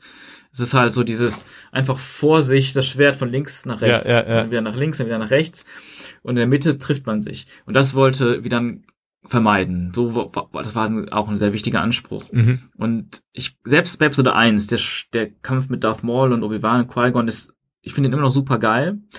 Sehr gut gemacht und einer, einer der herausragendsten Kämpfe der, der ganzen Saga. Ähm, aber auch da, wenn man genau hinguckt, ist das ganz oft so, dass die ins Leere hauen eigentlich und einfach nur eine geile Choreografie machen. Das Gute ist, dass der Darsteller von Darth Maul, Ray Park, das extrem gut verkauft. Das ist wirklich da so eine Aggressivität ja, eine Energie hinter ist, dass du das, dass es wirklich einfach sich sehr gut verkauft und das überhaupt nicht freigestellt wird. Ähm, und der dritte Aspekt, vielleicht noch ganz interessant, Mhm. war auch wieder das Thema Potenzial, was die Filme vielleicht nicht gemacht haben. Wir dachten halt auch, wir wollen einfach mal zeigen, was Jedi so drauf haben. Ähm, Finde ich eigentlich ganz cool, weil George Lucas hat das ja auch gesagt bei Episode 1. In alten Filmen haben wir halt alte Männer gesehen, die kämpfen, oder eine Halbmaschine, Halbmensch, oder ein Junger, ähm, der noch gar nicht fertig mit seiner Ausbildung ist. Ähm, aber in Episode 1 wollte er mal zeigen, was die Jedi, wie die Jedi in ihrer Primetime waren. ja, ja, ja.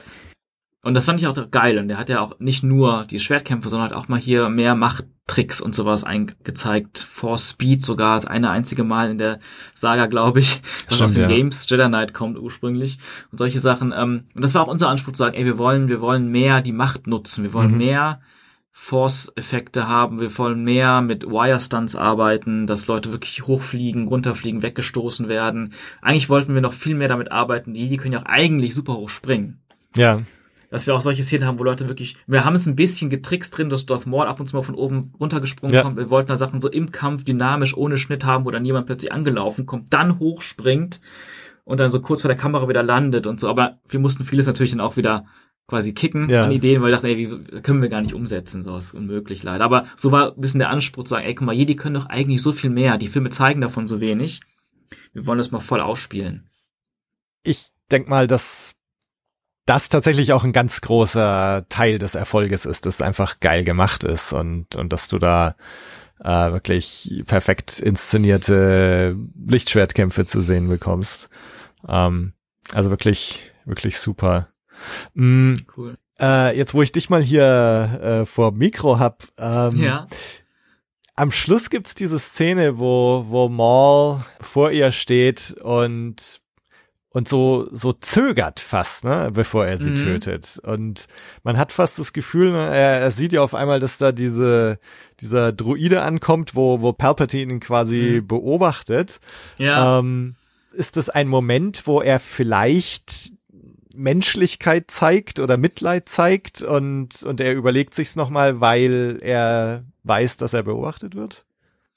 Ja, das war das war die Intention tatsächlich. Also es passiert ja vorher schon, sobald äh, also in der wo die in der Schlucht kämpfen und dann ihr Meister, also Mattes dann ähm, getötet wird und sie dann ähm, quasi hilflos am Boden liegt und ähm, quasi ihm ausgeliefert ist, gibt's auch diesen Moment, wo Mhm. er dann plötzlich anfängt zu zögern. Und das sollte eben noch zeigen, dass da ein gewisser Funke Menschlichkeit noch vorhanden ist. Mhm. Also er kämpft, er kämpft aber fair. Also bist über Predator. War tatsächlich mal ganz, ganz früh auch eine der Inspirationen bei mir, dass das so ein bisschen Predator inspiriert Ja. ist. Aber da hatte ich noch die Perspektive, dass wir mit den Jedi, dass die Jedi die Hauptfiguren sind und Darth Maul, dass der, der eben der Antagonist, bis ich irgendwann dann die Idee hatte, ich switch das einfach um. Ich erzähle das aus der Sicht von Darth Maul. Ja. Darth Maul ist der Protagonist, die Jedi sind die Antagonisten.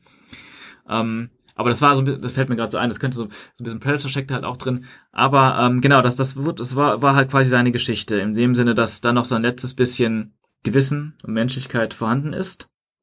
Aber am Ende er sich dann bewusst dagegen entscheidet und, das quasi im Keim erstickt.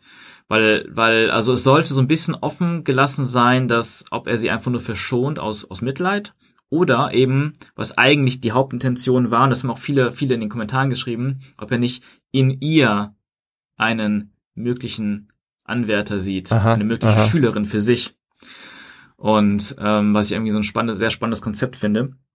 Genau, aber dann merkt er, er ist, er, nein, er ist einem Meister unterstellt. Er hat seine eigene, seine, seine eigene Ambition, Sith zu werden und, ähm, und dann wird er wieder in Anführungsstrichen vernünftig aus, Ja. aus der Warte von, von den Sith und von Palpatine heraus und ähm, tut dann seine Pflicht und dadurch erhält er auch dann den Titel eines Sith, also in meiner Geschichte Ja, zumindest. ja, ja.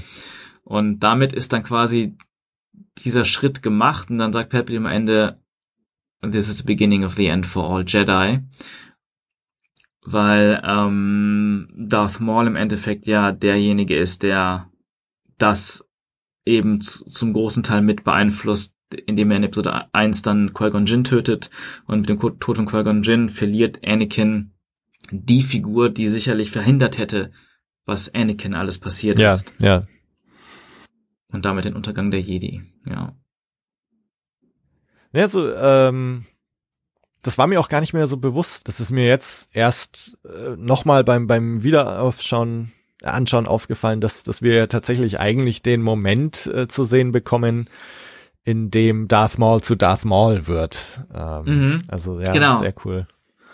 Ja. Ja.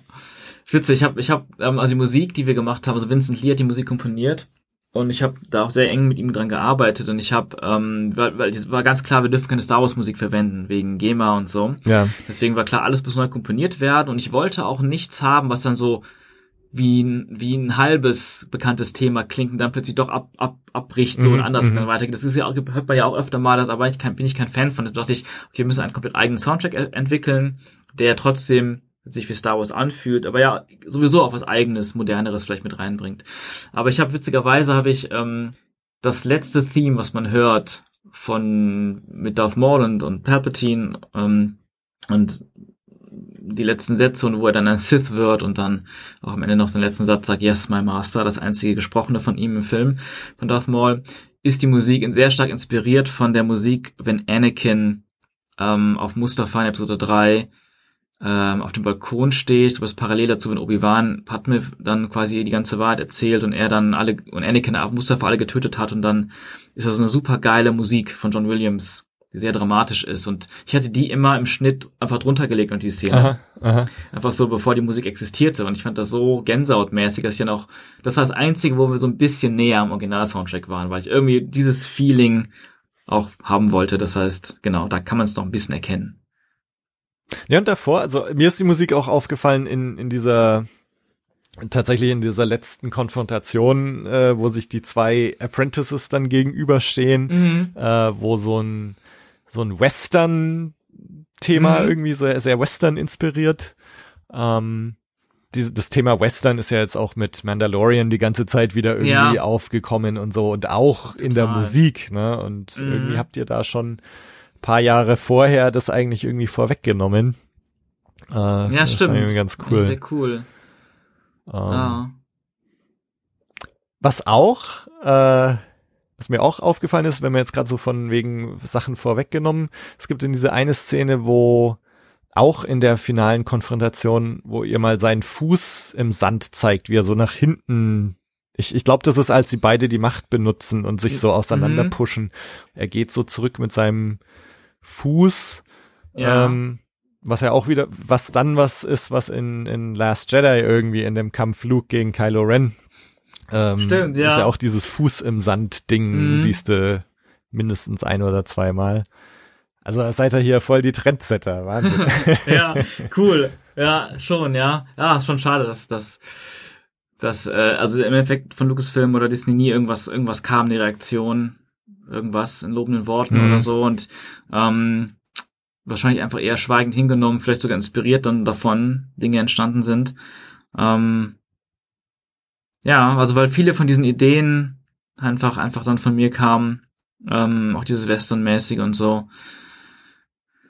Ja, witzigerweise, ähm, irgendwann vor Jahren, oder nicht so lange Jahren, vielleicht vor zwei Jahren oder so auf Twitter, ich weiß nicht, war das sogar äh, Marco Risch von Nerdkultur, hatte der mal irgendwas gepostet, so ein, so ein, so ein äh, Bild von ähm, eben irgendeinem Western Standoff von Sergio Leone und dann eben dieses von von ähm, The Last Jedi am Ende mit mit ähm, äh, Luke und Kylo Ren ja, gegenüber diese Weite, ja, die quasi auch bei uns Ja. vorhanden ist, von der Seite, wo man beide im Bild sieht, von weit weg. Ähm, und dann habe ich geschrieben, oder hatte, glaube ich, auch der Marco dann irgendwas geschrieben, von wegen, bla, hier Inspirationen von Western und sowas. Und dann habe ich drunter geschrieben, so irgendwas von wegen, dass das auch bei uns die Inspiration bei dem Darth Maul-Film war, genau solche Western Standoffs zu machen. Und mein Kommentar darüber hat Ryan Johnson geliked. uh, Da dachte ich so, wow, geil. da habe ich krass gefreut. ja, wow, Die, eine kleine, kleine Recognition. ja, ja, Den Film. ja. Ähm, wir hatten es jetzt gerade so, so, so kurz angeschnitten, äh, als wir fast abgedriftet werden in, in so Mhm. den, den Stand von Star Wars heute. Ähm, wie, wie geht's dir denn gerade mit Star Wars? Also so, wenn du, wenn du so den, den Zustand im Lande Star Wars anschaust, äh, wie geht's dir denn? ja. Ah, ich bin, ich bin nicht so happy, muss ich sagen. Ich mag The Mandalorian ganz gerne. Ich finde einige Folgen super geil, manche Folgen eher so mittelmäßig. Ähm, es ist halt auch immer so, dass die Schwierigkeit mit Star Wars, für jeden ist Star Wars irgendwie auch was anderes oder für jeden ist Star, bei, bei Star Wars einem eben etwas anderes vielleicht wichtiger als wieder andere Sachen und so. Und also ich bin halt leider gar kein Fan von der Sequel-Trilogie, obwohl ich sehr viele gute Sachen und Ideen und auch vor allem Schauspieler darin sehe. Und Hm. ich, ich liebe Kylo Ren. Ähm, äh, ich mag auch ähm, Poe und Finn sehr gerne, aber auch nicht in allen Filmen. Und, und Ray finde ich Schauspielerin mega und es gibt auch starke Momente mit ihr, aber grundlegend einfach nicht so interessant geworden.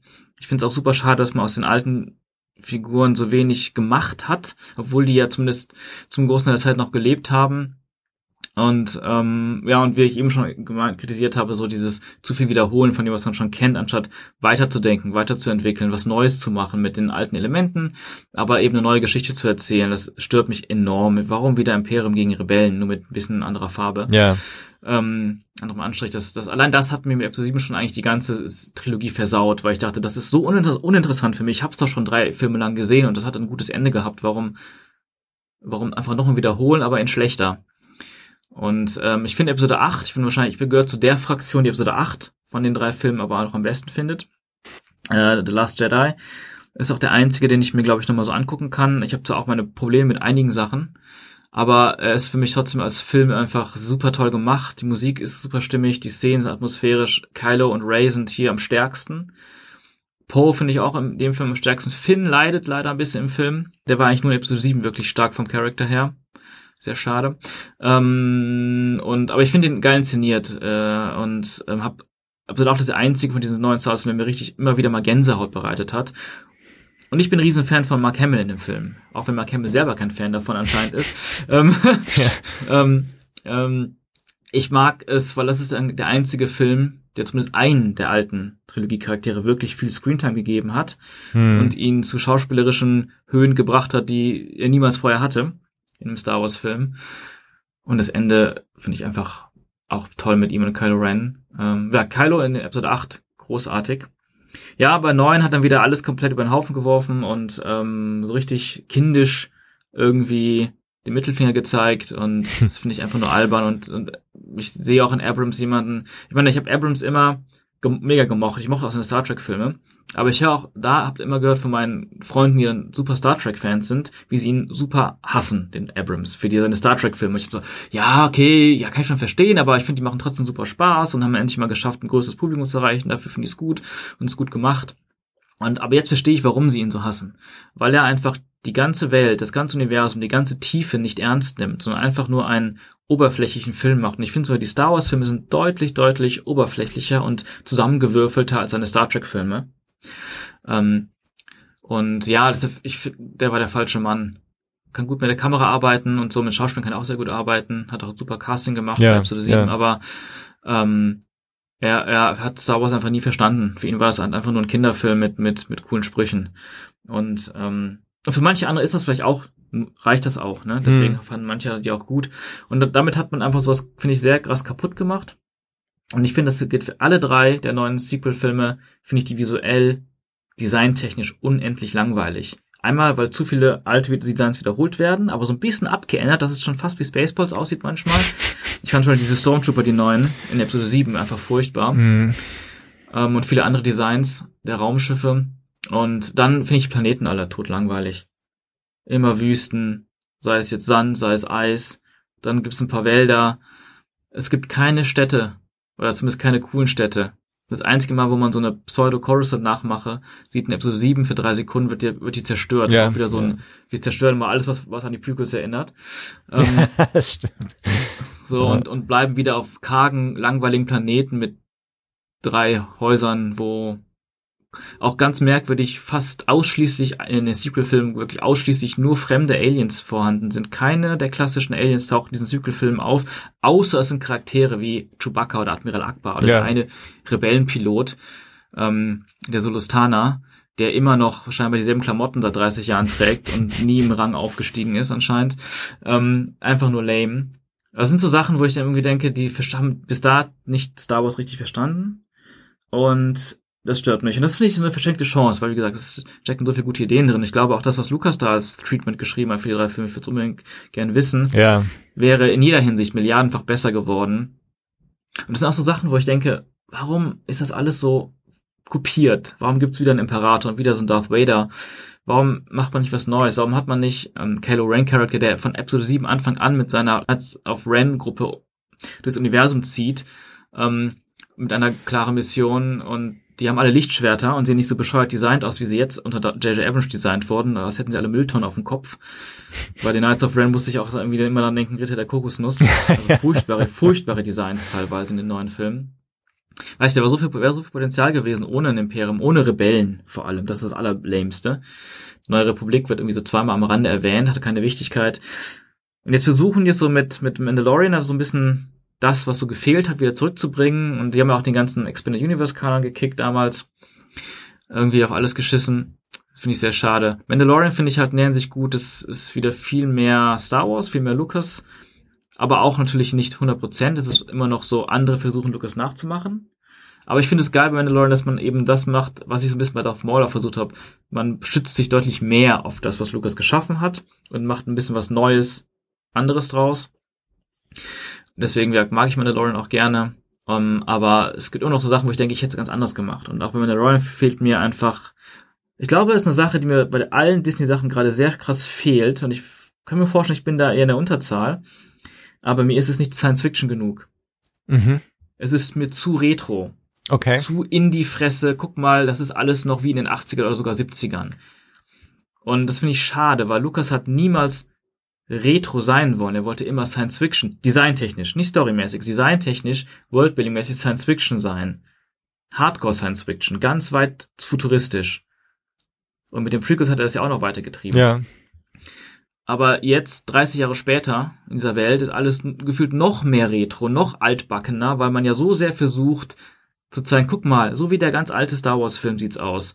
Und das stört mich. Und dann, dann ist da zu viel ähm, Irdisches bei, zu viel Technologie, wo ich denke, warum muss das jetzt sein? Ja, in einem Western mit Pferden und Seilen würde man das so machen, aber es ist trotzdem noch Star Wars. Und auch wenn Lukas sich oft ähm, echten Vorbildern aus Krieg oder Wilden Westen und ähm, historischen Sachen bedient hat, er hat sie immer so übersetzt, dass sie in, das, in seiner Sci-Fi-Welt, Sci-Fi-Fantasy-Welt was völlig Eigenständiges waren. Und jetzt sehe ich auch bei Mandalorian viel zu viel irdische Dinge, wo ich denke, ey, es ist gar nicht mehr Star Wars, ich bin einfach auf der Erde. Habe ich auch bei den, bei den äh, Sequel-Filmen manchmal gehabt. Es ist gar keine exotische Location mehr. Es ist einfach hier in dem Wald, wo wir auch Darth Maul gedreht haben, ja, äh, gefilmt. Wobei wir halt kein Budget hatten und die haben 200 Millionen Dollar.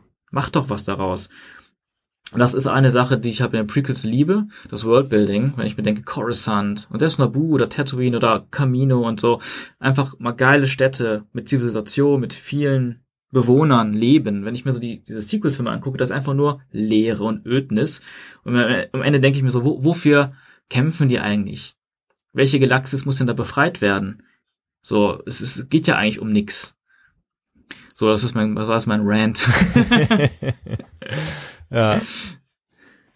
Also das, das ist auch was äh, so in unseren Folgenbesprechungen von Mandalorian jetzt äh, mhm. ging es mir auch oft so, dass mir das irgendwie zu klein und leer alles war. Und mhm. ich ähm, habe mich auch oft gefragt, ob das jetzt einfach dem Budget geschuldet ist und mhm. oder auch der Tatsache, dass es ja in diesem The Volume gedreht ist, was so, ja eigentlich ja. saugeil und sau faszinierend ist.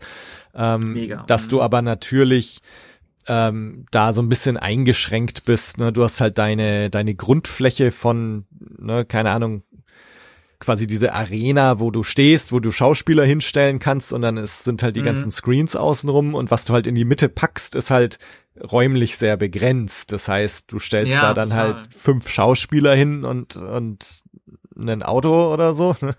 ähm, und dann ist das halt voll und der Rest ist halt äh, Screen. Ich habe mich immer gefragt, ob das deswegen so ist, dass, dass deswegen diese Städte und, und Locations so, so ausgestorben ausschauen. Ähm, also technisch begründet oder ob es einfach so, naja, es spielt jetzt halt in dieser Zeit nach dem Fall des Imperiums und er ist irgendwo äh, am Ende der Galaxis, da ist halt nix los. Ähm, mhm. Also, aber ich, ich habe auch die ganze Zeit immer gesagt, ich würde eigentlich gern mal wieder so ein Star Wars sehen, so Coruscant oder so, ne? So, mhm. wo wirklich was los ist und, und wo ja. du richtig merkst, so, hey, hier sind wir in dieser dicht besiedelten großen Galaxis. Ja. Ähm, also mal sehen, ob, ob sowas vielleicht doch noch wieder kommt. Mhm.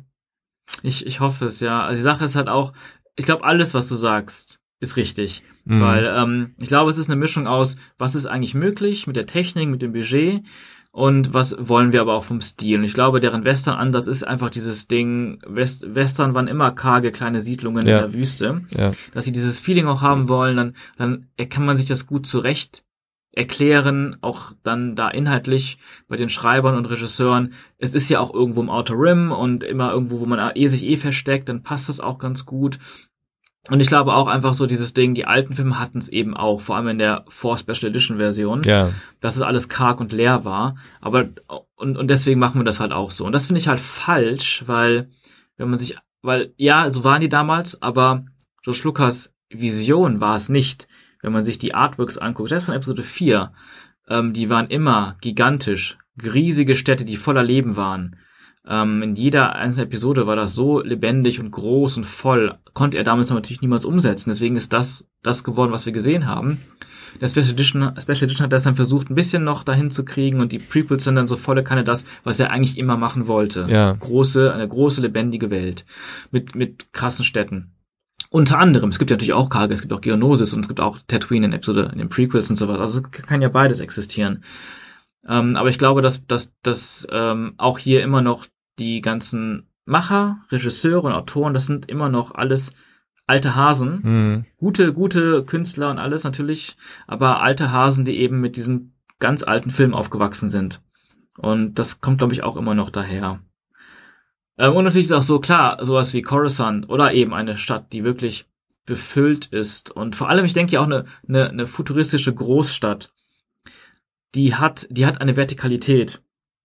Und das ist besonders schwer, auch filmisch umzusetzen. Wenn man sich das anguckt, alle Städte, die wir bis jetzt gesehen haben, in diesem neuen, in diesem neuen Universum, funktionieren immer so, dass es nur einen Boden gibt. Hm. Eine, eine Ebene, wo Leute rumlaufen, wo Tiere rumlaufen, wo ein paar Speeder rumflitzen. Das ist immer nur eine Ebene. Und links und rechts sind halt Gebäude. Und es gibt aber keine Ebene drüber. Man guckt nicht von oben mal runter, man Ja. guckt von unten mal hoch. Und es ist auch fast immer eine Sand, ist ein Sandboden. Ganz egal. Jede Stadt ist so hinterweltlich, dass es immer nicht mal eine gepflasterte Straße gibt. Und das, das sind einfach so Sachen, wo die mich komplett draußen, aber wo man einfach weiß, es ist einfach sehr, sehr schwer, sowas zu entwickeln. Ja. Ähm, es ist sehr komplex. Deswegen, wie du schon sagst, diese stehen dann halt in diesem, äh, in dem Volume Ja. auf einer Ebene. Viel höher kannst du ja gar nicht Ja, gehen. ja. Ja. Und das ist super getrickst dann. Ähm, ich glaube, Rogue One war der einzige der neuen Star Wars Filme, wo ich dachte, ah, der hat einen geilen Look und Design. Der fühlt sich an wie so ein richtiges Spin-off in während der alten Star Wars Filme oder kurz Episode 4 plus, man sieht ein paar geile neue Locations. Nicht so krass viel davon, aber immerhin mehr als sonst. Selbst Jeddah war irgendwie so noch die lebendigste Stadt, auch wenn die sehr Tatooine-mäßig war Ja.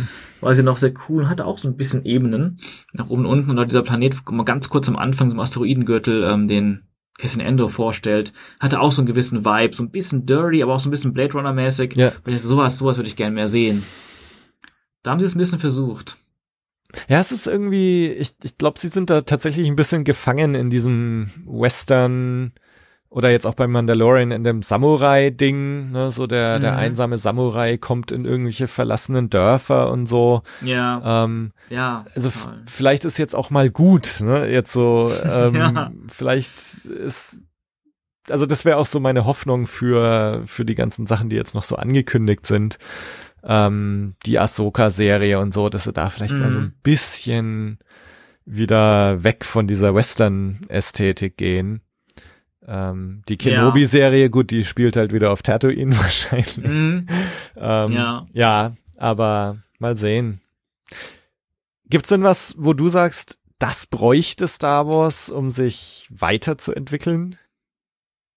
Ähm, ja, mich. Heuert mich an, Disney. Nee, Quatsch. Ähm, äh, boah, ich glaube, aber ich glaube wirklich einfach Visionäre. Also irgendwelche Leute, die mit einer ganz klaren Vision reinkommen. Aber ich glaube nämlich auch Mandalorian ist deswegen auch viel besser und auch besser aufgenommen in der Hinsicht, äh, als vieles, was davor bei Disney rauskam. Was Star Wars betrifft, weil da jemand einfach mit einer klaren Vision reinging. Und dann ist es vielleicht nicht 100% optimal für jeden, so wie für mich. Aber ähm, es ist trotzdem ein viel größerer Schritt in die richtige Richtung, weil auch zum Beispiel, warum sind bei Mandalorian auf einmal überall Aliens aus Episode 1 bis 6 zu sehen? Diese ganzen klassischen Hintergrund-Aliens, die jetzt sogar auch ein bisschen mehr im Vordergrund stehen dürfen. auf einmal in jeder Folge gefühlt gefüllt damit und in den Filmen davor kein einziger. So, woher kommt das? Da muss auch eine starke Vision hinter sein, die gesagt hat, ich will das jetzt aber so haben. Auch wenn es schwierig ist, auch wenn wir jetzt alle Pipelines der Kostümriege und Maskenriege da nochmal umpolen müssen. Ich will das haben. Das ist einer von meinen äh, Dingen, die mir wichtig sind. Und dann wird's gemacht. Genauso kann jemand ankommen und sagen, ich will mehr. Ich will mein, ein, eine Geschichte machen, die auf Coruscant spielt, im Untergrund oder sowas. Hat der Lukas ja auch mal vor.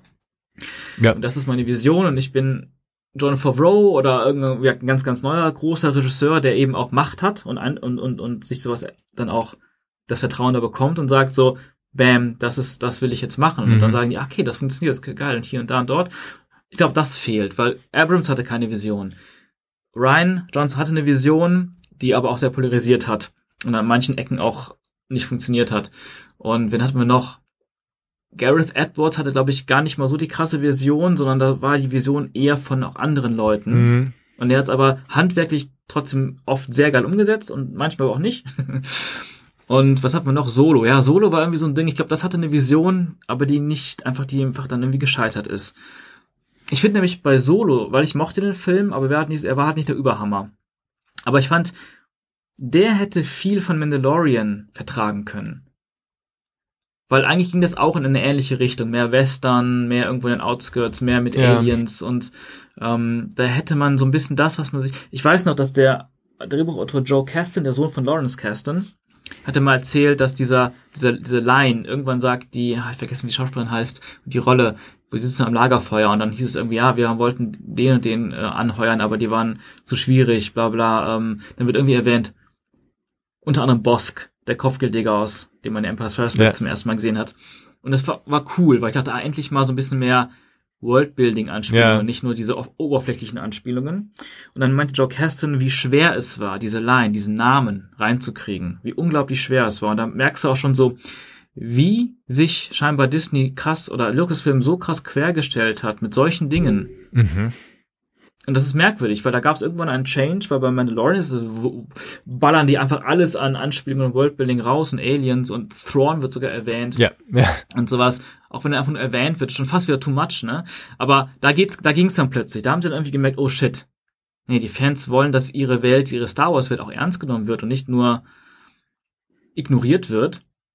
Und schade, dass sie das nicht vorher gecheckt haben. Man hätte Han Solo, glaube ich, auch noch ein bisschen cooler sein können. Solo war für mich, äh, mir war da einfach zu viel von diesem, wir wollen jetzt so sämtliche Aspekte erklären, die Han Solo zu Han Solo hm. machen. Also hier hat er seinen Blaster herbekommen, hier bekommt er seinen Namen, hier trifft er Chewie. Ähm, Stimmt. So das, der Film wäre für mich viel stärker gewesen, wenn sie das alles rausgelassen hätten. Ja. Ähm, und ich meine, gut, Chewie also entweder wäre er schon da gewesen oder oder mhm. man, okay, er trifft ihn halt, ist auch gut. Aber aber ansonsten war mir da zu viel in diese zwei Stunden reingepackt. Ein Falken gewinnt ja. er auch noch und so ne und mhm. Stimmt, ähm, das war echt zu viel für einen Film. Also, ja. ja absolut, hast du recht. Das, also da wäre der Fi Film für mich viel stärker gewesen, wenn sie sich einfach auf eine schöne Story konzentriert hätten mhm. und ja.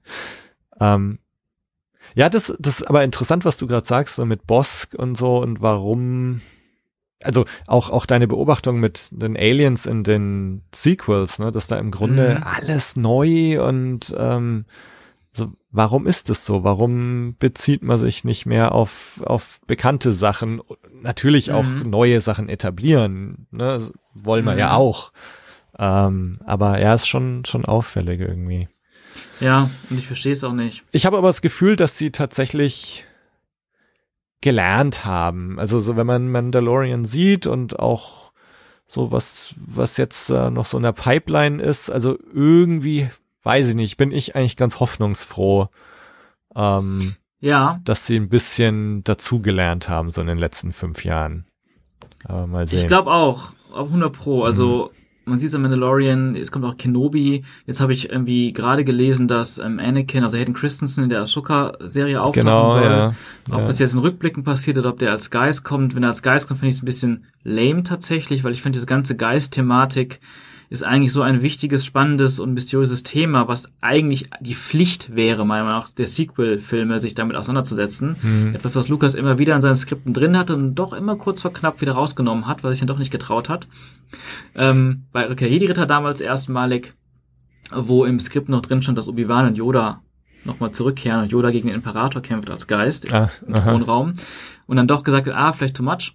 Und in Episode 3 war das eigentlich Thema, als Qui-Gon wieder auftaucht, zumindest als Stimme und erklärt, wie das überhaupt möglich war, dass er als einziger Jedi das überhaupt geschafft hat.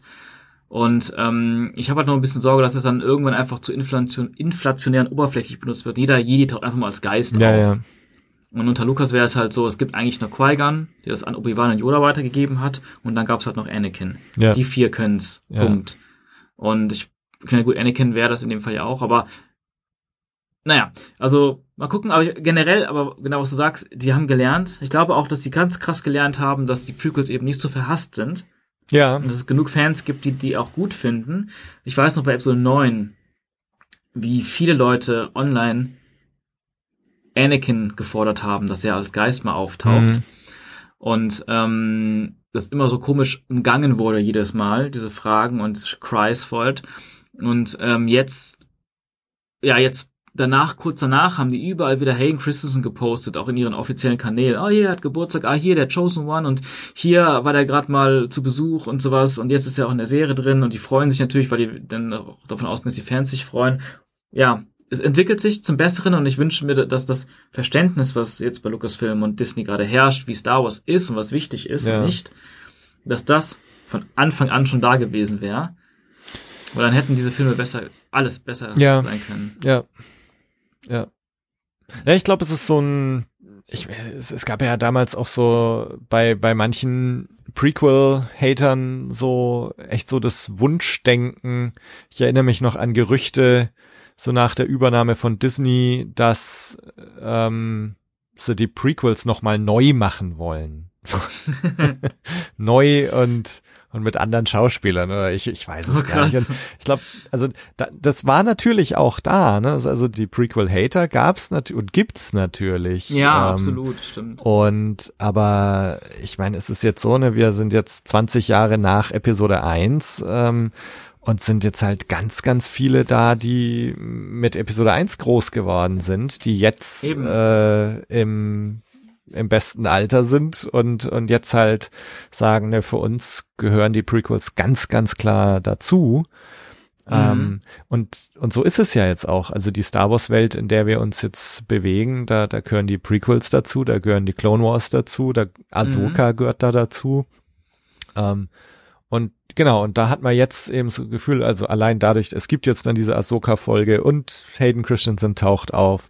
Also mehr und mehr hat man tatsächlich das Gefühl, dass, dass man jetzt diesen etwas größeren Blick äh, einnimmt äh, und, und tatsächlich auch, auch anerkennt, dass es doch auch Fans der, der Prequels gibt. Ja. Ja, genau. Was ich auch schön finde, und deswegen bin ich auch sehr gespannt auf Obi-Wan. Auch mega happy, dass Hugh McGregor dann wieder am Start ist. Ja. Ähm, auch auf Ashoka bin ich auch sehr gespannt, was auch noch alles so kommt. Also ich bin auf jeden Fall sehr gespannt und ja, bin auch sehr optimistisch, wo sich das hin entwickelt. ist natürlich schade, weil so ein bisschen so bei den Sequels, bei Rogue One oder Solo ist das vielleicht nicht so schlimm, aber bei den Sequels ist halt so ein bisschen schade, das war die eine einzige Chance, die sie hat, mit den alten Schauspielern noch was zu machen. Ja. Und das, das kann man nicht mehr wiederholen. Man könnte natürlich immer noch sagen, wir machen jetzt Episode 10 bis 12 mit Ray und Kyle. Ah, nee, Kyle ist ja tot. Lol. Ups. Ja. Ich habe ich hab mir so oft Gedanken gemacht darüber, wie ich Episode 9 gemacht hätte, wenn Episode 7 und 8 aber so wären, wie sie eben sind. Hm. Und in meiner Version hätte Kylo immer überlebt und wäre in Ex ins Exil gegangen auf diesem Planeten, wo, ähm, auf die Insel, wo Luke wäre. Und ähm, hätte auch keine Love Story gehabt, oder keine sich auflösende Love Story gehabt Ja. mit Ray. Ja.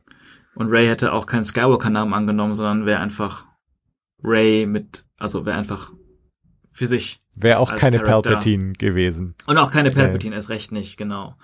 Aber deswegen, da habe ich ja gedacht, dass man ja mit Ky- Kylo, äh, mit Kylo und Ray weitermachen kann, aber Kylo ist ja jetzt gestorben. Ja. Aber die Sache ist halt, wenn wir es machen, selbst sagen wir, da kommt ja mit einer genial, ein genialer Regisseur mit einem Drehbuch und einer Vision für eine Trilogie mit den Figuren, die jetzt noch leben und macht da was Großartiges raus, dann hast du trotzdem die alten Schauspieler alle nicht mehr. Dann Ja. hast, bist du schon so weit weg von allem, dass es dann immer noch diesen faden Beigeschmack hat, des verschenkten Potenzials einfach. Ja, ja.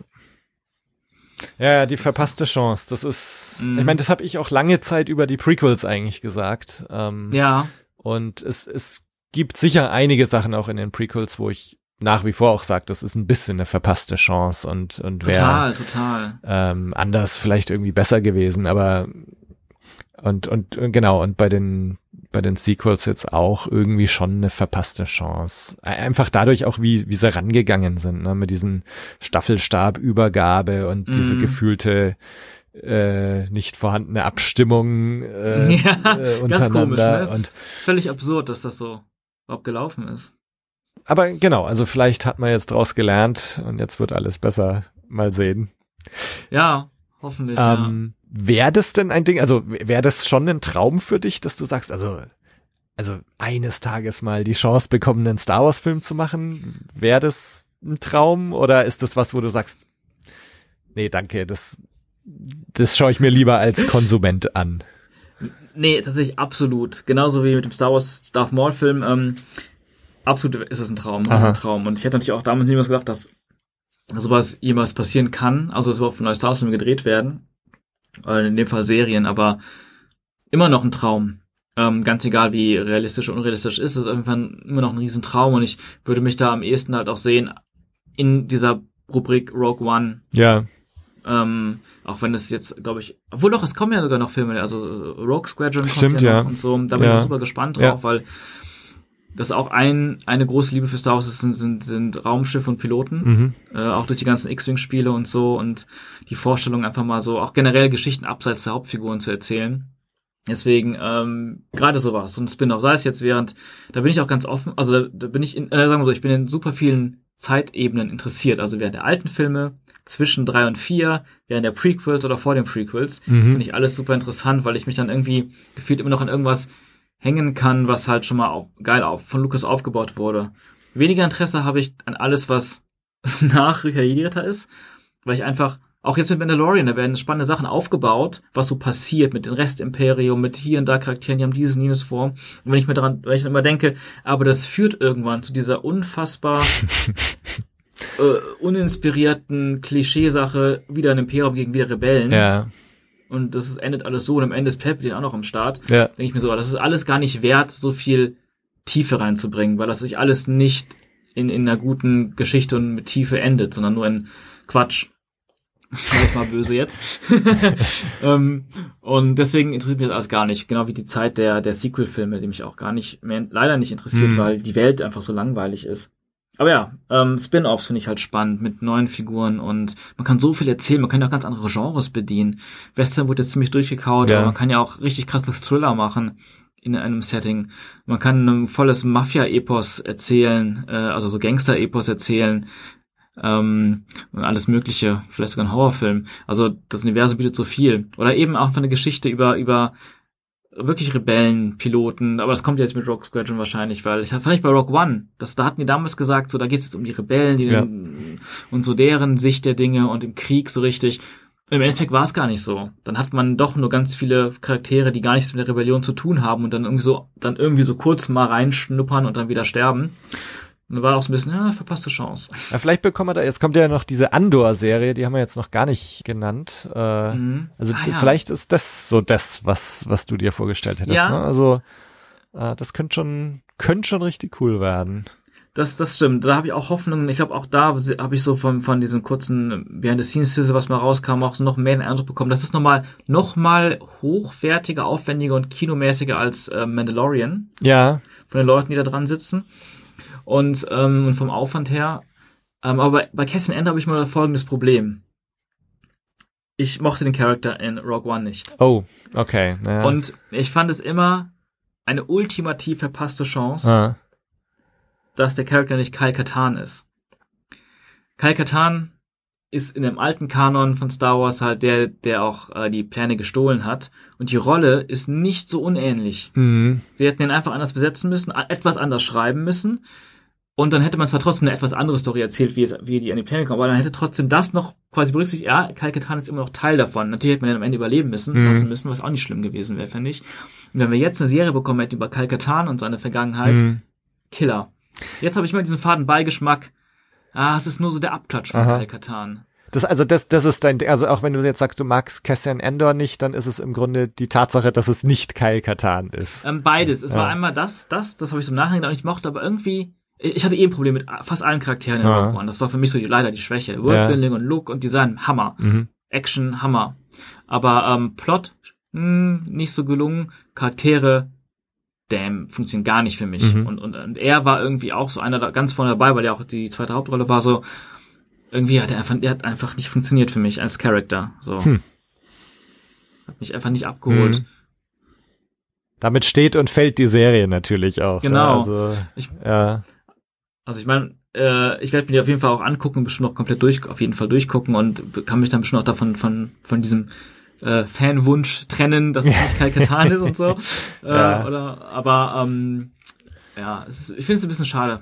Auch, auch Ja. weil er stirbt dann in Rogue One. Das ist auch so ein bisschen, guckst du so viel mit ihm und dann weißt du eher, dein Ende ist halt lame. Hm. naja, mal sehen, was jetzt passiert mit ihm in, in der Serie. Ja. Also das ist tatsächlich eine der Serien, auf die ich mich am meisten freue, weil ich einfach auf diese diese frühe Rebellion und so und diese Zeit vor Episode 4, das ist irgendwie so, das, das Mhm. interessiert mich tatsächlich mit am meisten irgendwie. Ja, ja, cool. Und äh, also ja, also deswegen freue ich mich sehr drauf. Mal sehen, was, was da auf Mhm. uns zukommt. Ja, die hat immer Potenzial, echt, echt Ja. cool zu Ja. werden, echt gut zu werden. Mm, Wie geht's denn jetzt bei dir so weiter? Du hast gesagt, du hast schon wieder so ein paar Projekte am, am Laufen. Ähm, kannst du schon sagen, was als nächstes kommt? Oder ist das alles noch? Mhm. Also, Top Secret. Ähm, ah, teils, teils. Manche Sachen sind noch Top Secret auf jeden Ja. Fall. Also ähm, eine Sache kann ich schon sagen, dass wir auch noch an den, ähm, also mein Bruder hat ähm, auf seiner, hat ja seinen Ka- YouTube-Kanal vor zwei Jahren geschlossen und hat aber noch als Abschluss drei abschließende Videos versprochen, Mhm. also drei letzte Hauptvideos.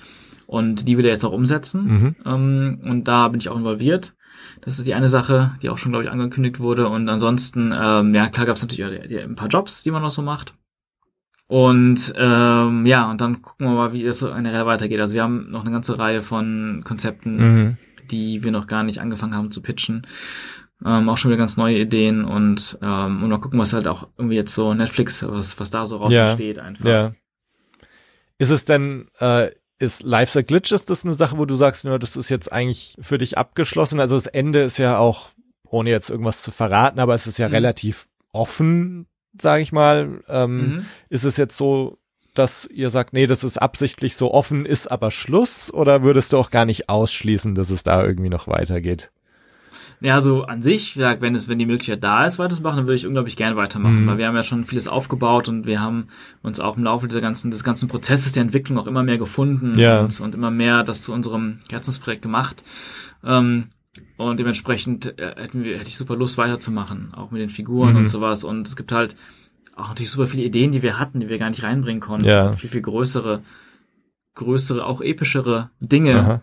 Die dann einfach so, ja, okay, das ist einfach zu viel für, für eine kurze Serie, das ähm, muss halt etwas simpler halten und so, aber da ist noch ganz viel, was man, wo man sich halt, ähm, ja, wo, wo wir gerne weitermachen Aha. würden dann, wenn, wenn die Möglichkeit da ist. Ja. Aber das, das wird, entscheidet sich. Und wenn nicht, dann ist es, glaube ich, auch einfach eine schöne, schöne Sache gewesen. Ja, ja. Ja, wenn man jetzt mehr von dir sehen will oder am Ball bleiben kann, wo findet oder sieht man denn mehr von dir? Ach so, ja, mh, also ich habe auf jeden Fall, sage ich als erstes auch einen Podcast Mhm. ähm, mit meinem Kollegen René Eschke aus dem Off-Podcast. Findet ihr auch bei Spotify und Apple Podcast, also aus dem Off-Podcast ähm, mit so einem gelben Logo.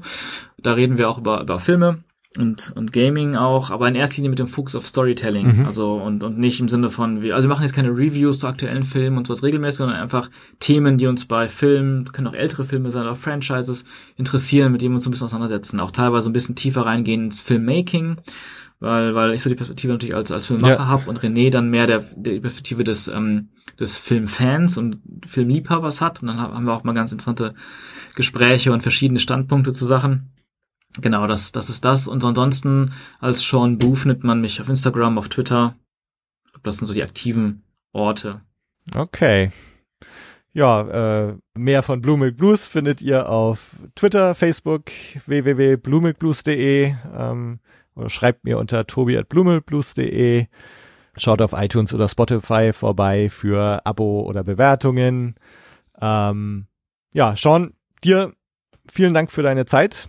Ähm, ich wünsche dir noch ganz, ganz viel Glück und Erfolg jetzt die nächsten Tage und Wochen mit Life's a Glitch. Ähm, und dann natürlich mit allem, was, was dann noch kommt. Vielen Dank. An alle, die uns jetzt zugehört haben, vielen Dank. Lasst von euch hören, teilt den Podcast. Ansonsten macht's gut und wir hören uns nächsten Monat wieder. Bis dann. Ciao. Ciao.